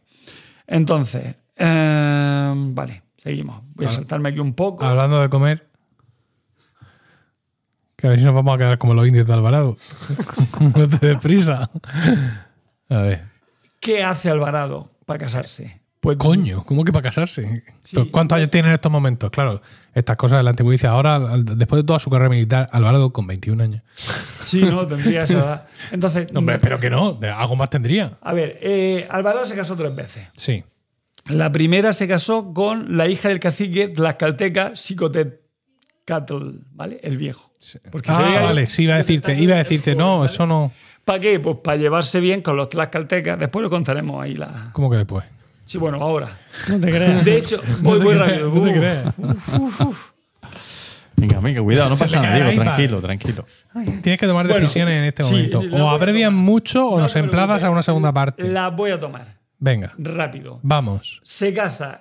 Con al el- micrófono, todo esto al micrófono. Bueno, se casa, Ahí, con, se casa ahí. con una de las indígenas, Sí. que tiene ahí un nombre, pero no me da tiempo aquí a decírtelo. Dilo, por Dios, dilo. Vale, espérate, que te la tenía aquí. Vale. Ah, sí, es que ya lo he perdido. Aquí. Ah, Di, el- vale, di uno que tengas. ¿Quién lo va a saber que no? vale. No sé el nombre, pero la, la- pero a ver, eh, lo es que me agobiáis. Le dieron a Cortés una serie de muchachas. ¿A Cortés? A Cortés. Sí, en la, en la conquista de México. Es que esto fue antes de. Él ya, ya está, antes de estar asentado, cuando llega, los tlaxcaltecas Sí. le dieron a Cortés para. Para, Para elegir. Sí. Sí, pero mira, Ya, aquí tengo plan muchachas. ofrenda. Sí. Claro, claro. Y entonces este se la dio a sus capitanes, Sí. las cuales, las, mm, como había siempre hay un fraile y un cura, las Sí. convierte al cristianismo Y las casas. y las casa. Ah, pues a la que le, a, está muy bien. a la, le- práctico, a la hija de Chi- Chicotetcatl, De, el de viejo, la calzada. le tocó, o sea, le tocó, la bautizaron con el nombre de Doña Luisa. Mejor. Sí, más O sea, fácil. Doña Luisa. La respuesta era. Doña Luisa. La bautizan como Doña Luisa. Cortés toma de la mano a la muchacha y le dio a Alvarado y se la da Alvarado. Ah, Alvarado. ¿vale? Con ella tuvo dos hijos, Pedro y Leonor. Sí. ¿vale? Y esta, la Leonor, va a ser la que va a mantener la estirpe Ah. de Pedro. Como, su- como sus padres, ¿no? Pedro y Leonor. Como los padres de Alvarado. Sí, efectivamente. Qué bien, te has Eh, acordado. Eh, eh. eh. Eso es porque se ha leído el papelico. ese. Efectivamente, Sí, sí, sí, sí. Vale. Eh, mm, bien, entonces, ¿qué hacen? Eh, se le da a la gobernación de Guatemala a, a este- Alvarado y se independiza de la jurisdicción de Cortés, o sea, del- del- de la Nueva España, que era lo que había creado Cortés, ¿vale? De vuelta, mm, bueno, eh, de vuelta a su gobernación, recala en Veracruz, donde muere, eh, bueno, donde, bueno, él se va a España, consigue una esposa, ya de verdad. Petén, ya estamos hablando ya una vez que ya se, ya está en Guatemala. Al micro, al micro. Ya está en Guatemala, entonces. Uy. Consigue una. ma- Consigue a, Ma- a María. ¿Pero Sí. qué pasó con Doña Luisa? Estaba casado con Doña Luisa ya. estaba por allí, pero Porque era- hubo ahí la repudió. Hubo un poco de poligamia. La o- repudió y, y se casó con. Y, a, y los zagales se los trajo a España porque si no, no hay forma de que Leonor mantuviera la- el linaje. Claro. Hostia, ¿cómo está en todo, eh? Bueno, entonces, ¿qué hacen? Pues se lo. eh, se, se casa con María, mm, la, la hermana de la susodicha. La portuguesa. de, la hermana de Beatriz de la Cueva.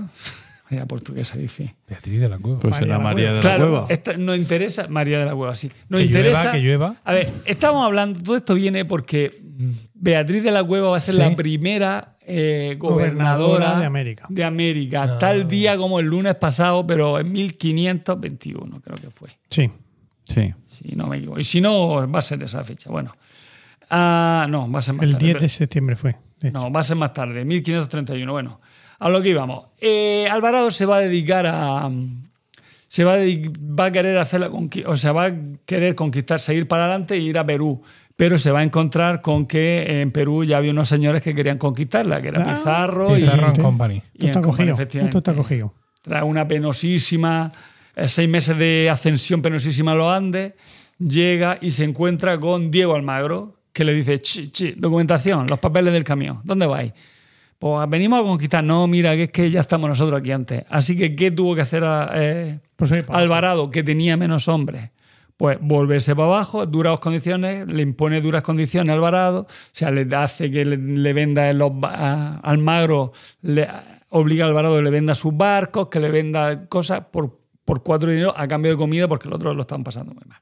Total, que el hombre vuelve de Perú a Guatemala como, bueno, Con el rabo entre las piernas. Sí, pero es que si hubiera, si hubiera quedado allí, seguiría con el rabo entre las piernas. O sea que es que Ya. es lo normal. Ha habido un momento en que ha vuelto a España y luego se ha vuelto otra vez a. sí, a casarse. Vamos. Cuando llega otra vez a Guatemala, se encuentra mm, eh, que la, la audiencia de México le ha mandado un juez, ¿vale? Mm. Porque, eh, porque pues, se porta mal con los, hindu- con los hindúes, ¿no? con los indios, roba a los otros, en fin. vuelve a España para someterse a, su- su- a ese juicio y tiene la suerte, dos suertes. El emperador le cae, en- al emperador le cae en gracia. ¿vale? Porque había descubierto un montón de cosas, había conquistado un montón de islas, ¿vale? Y eh, le concede, primero, ser un adelantado para, eh, para, para ir a la, a, la, a la isla de la especiería de las Molucas, en el Mar del Sur, o sea, en el Pacífico. Y a su vez, nombrarlo gobernador de Guatemala. ¿vale? Ah, se casa con Beatriz en esa época, ¿Cuál es la decisión que habías tomado, porque la por otra se, se había muerto. Sí, ya estoy, ya estoy. Como hemos dicho, ¿por qué? Porque no Francisca, la hermana, Sí. murió eh, víctima de unas fiebres tropicales. Ah, entonces, lo que hemos dicho, eh, se casa con Beatriz y Sí. vuelve aquí, a, eh, vuelve a América. Y ahora vamos a hablar de Beatriz, pues ya os lo olvidamos. Bueno, vamos a ver cómo muere luego Alvarado, pero nos interesa Beatriz. Beatriz era, bueno, era una mujer hermosa, ojos expresivos, muy inteligente. Ah, pero Los ojos expresivos me acaba de matar.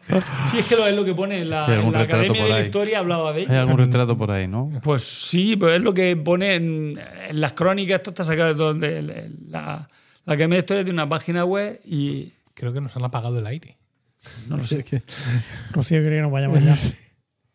Vale, pero esta mujer, eh, digamos que era muy. mm, frente a su marido, que era un, Talibán. un borde, efectivamente. Esta mujer se granjea el- el- la simpatía del- del- de los pobladores de Santiago de los Caballeros, que era la capital de Guatemala. Tanto de los in- por su trato a los indios como por su trato a los, a los castellanos, ¿vale? Ah, ¿Qué pasa? Que en 1541 Alvarado, ella ya estaba casada con Alvarado, o sea, Beatriz de la Cueva está casada con Alvarado y tiene que acudir al norte para sofocar una rebelión indígena. ¿Quién? Beatriz. Alvarado. Alvarado. Cri- Cristóbal de Oñate, que era el gobernador de Nueva Galicia, que era la zona que había al norte de Guatemala, eh, le pide que vaya a, a- a someter a los, indios, a, los, a los indios de Nochitlán. Y le dice, llévate cuidado, que son que esta gente son resabiados. efectivamente, son resabiados, llevan, tienen un diente de leche con el, con el colmillo retorcido, ¿vale? Eh, entonces, ¿qué le pasa? Pues se- él dice, "Eh, esto no pasa nada. Se presenta allí ante los indios y los indios pues casi que se los comen vivos. Entonces, en el repliegue de las huestes, cuando estaban huyendo del ataque de los indios, uno de sus soldados eh, aprieta, además el caba- eh, aprieta además el caballo cuesta abajo, el caballo trastabilla, cae rodando y atropella en su caída a Almagro. Almagro, no, perdón, a Alvarado, Alvarado. me he equivocado, a Alvarado, ¿vale? Quedando este mortalmente herido, lo trasladan a Guadalajara, que estaba más al norte, pues le pillaba más cerca que, Agua, que Guatemala. En un hondo Guadalajara, ¿no? Sí, y México una llanura, efectivamente. Y allí muere, con 56 años, muere Alvarado. ¿vale? Vaya. Beatriz, cuando se muere su marido, ya estoy, estoy acabando, ya me queda nada. Beatriz, cuando se muere su marido, eh, pues se, se siente. Sus ojos expresivos se llenaron de lágrimas. Sí, mucho. La ponen al frente del gobierno de, al- del gobierno de, de Santiago de los Caballeros, de allí, de allí, la Sí. capital de Guatemala, ¿vale? Dicen que cuando se enteró de la muerte de su esposo, va a pintar la casa de negro por dentro y por fuera, en señal de luto. Eh, deprimida, empieza a firmar los documentos, como la nombra ahí, eh, en ausencia de su marido, la nombra ella por la que tenía que estar firmando y tal. Firma los documentos como la sin ventura sumisa en un gran abatimiento, ¿vale? Ah, pero algunos piensan que esas muestras de dolor eh, Postureo. Era un poco postureo, efectivamente. Eh, dice entre ellas la de Francisco Gómez de Gomara, que narró de este modo el pesar de la desventura. Bueno, ah, dice, hizo doña Beatriz de Glasgow a grandes extremos y aún dijo cosas de loca cuando supo la muerte de su marido. Tiñó de negro su casa por dentro y por fuera, lloraba mucho, no comía, no dormía, no quería consuelo ninguno. Y así, dicen, respondía a quien la consolaba, que ya Dios no tenía mal que hacerle. Palabra de blasfemia y creo que dicha sin corazón ni sentido. O sea, que decía, esto es. Esto no... Más pareció muy, muy mal a todos, como era de razón, hizo las honras pomposamente y con grandes llantos y luto.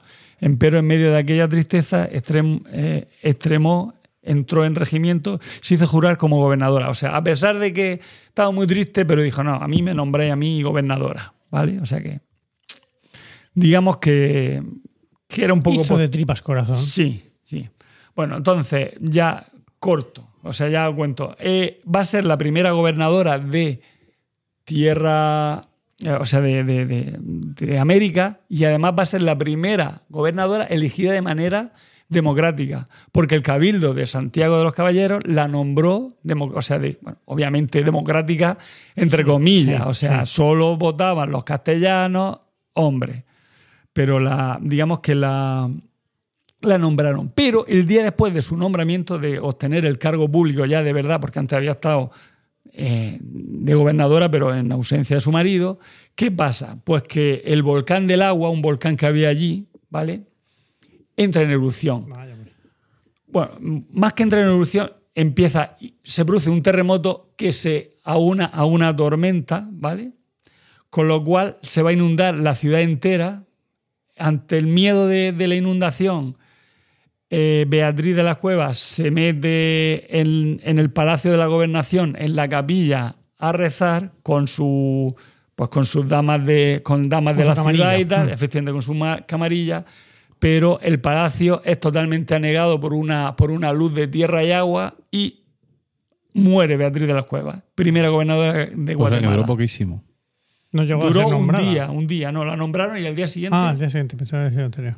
De hecho, el Fray Bartolomé de las Casas, yo no, no me cae muy bien, ¿eh? aunque oh, el defensor de los indios, tal, pero era un poco cabroncete, ¿vale? Dice Fray Bartolomé de las Casas como una suerte, pensó que el, que el diluvio fue un castigo divino para hacer justicia sobre los dominios de Alvarado, autor de la matanza del Templo Mayor, o sea, de lo que habíamos hablado. Eh, el cuerpo inanimado de Beatriz de, eh, de Doña Beatriz, gobernadora, por un día de Guatemala, fue recuperado por Leonor, la hija de la India, ¿vale? de Doña Luisa, ¿vale? Que salvó la vida. Esta sí que se escapó en, esa, jor- no sé, en ese día, ella sí que sal- salvó la vida.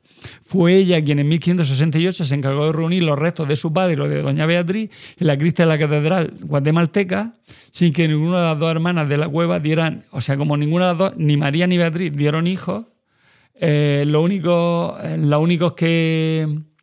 La, la única descendencia, los herederos, fueron eh, los de esta. Los de Doña Luisa, los Pedro de- Leonor. Sí. Bueno, la hija de Doña Luisa que casó con don Pedro Portocarrero, en fin. El caso es que el, el linaje, aunque mestizo, ¿vale? Eh, fue un. O sea, hizo que se mantuviera el. Se mantuviera el, el- el linaje de los Alvarado. Pero bueno, al final, dos, años, do- dos generaciones después, desapareció porque el último heredero no tuvo. No tuvo más Descendencia. descendencia. Y con esto acabado. Vale, pues muy bien. Ha estado interesante. Pero que ibas a hablar de esta mujer y has terminado hablando del marido. He hablado del es que el marido es el más importante de la mujer. Y con esto hemos llegado al final de este septuagésimo capítulo que esperamos hayáis encontrado gratificante y divertido. Gracias por el tiempo que habéis dedicado a escucharnos. Esperamos vuestros comentarios en Twitter, arroba romanoslocos, y en Discord, emilcar.fm barra Discord.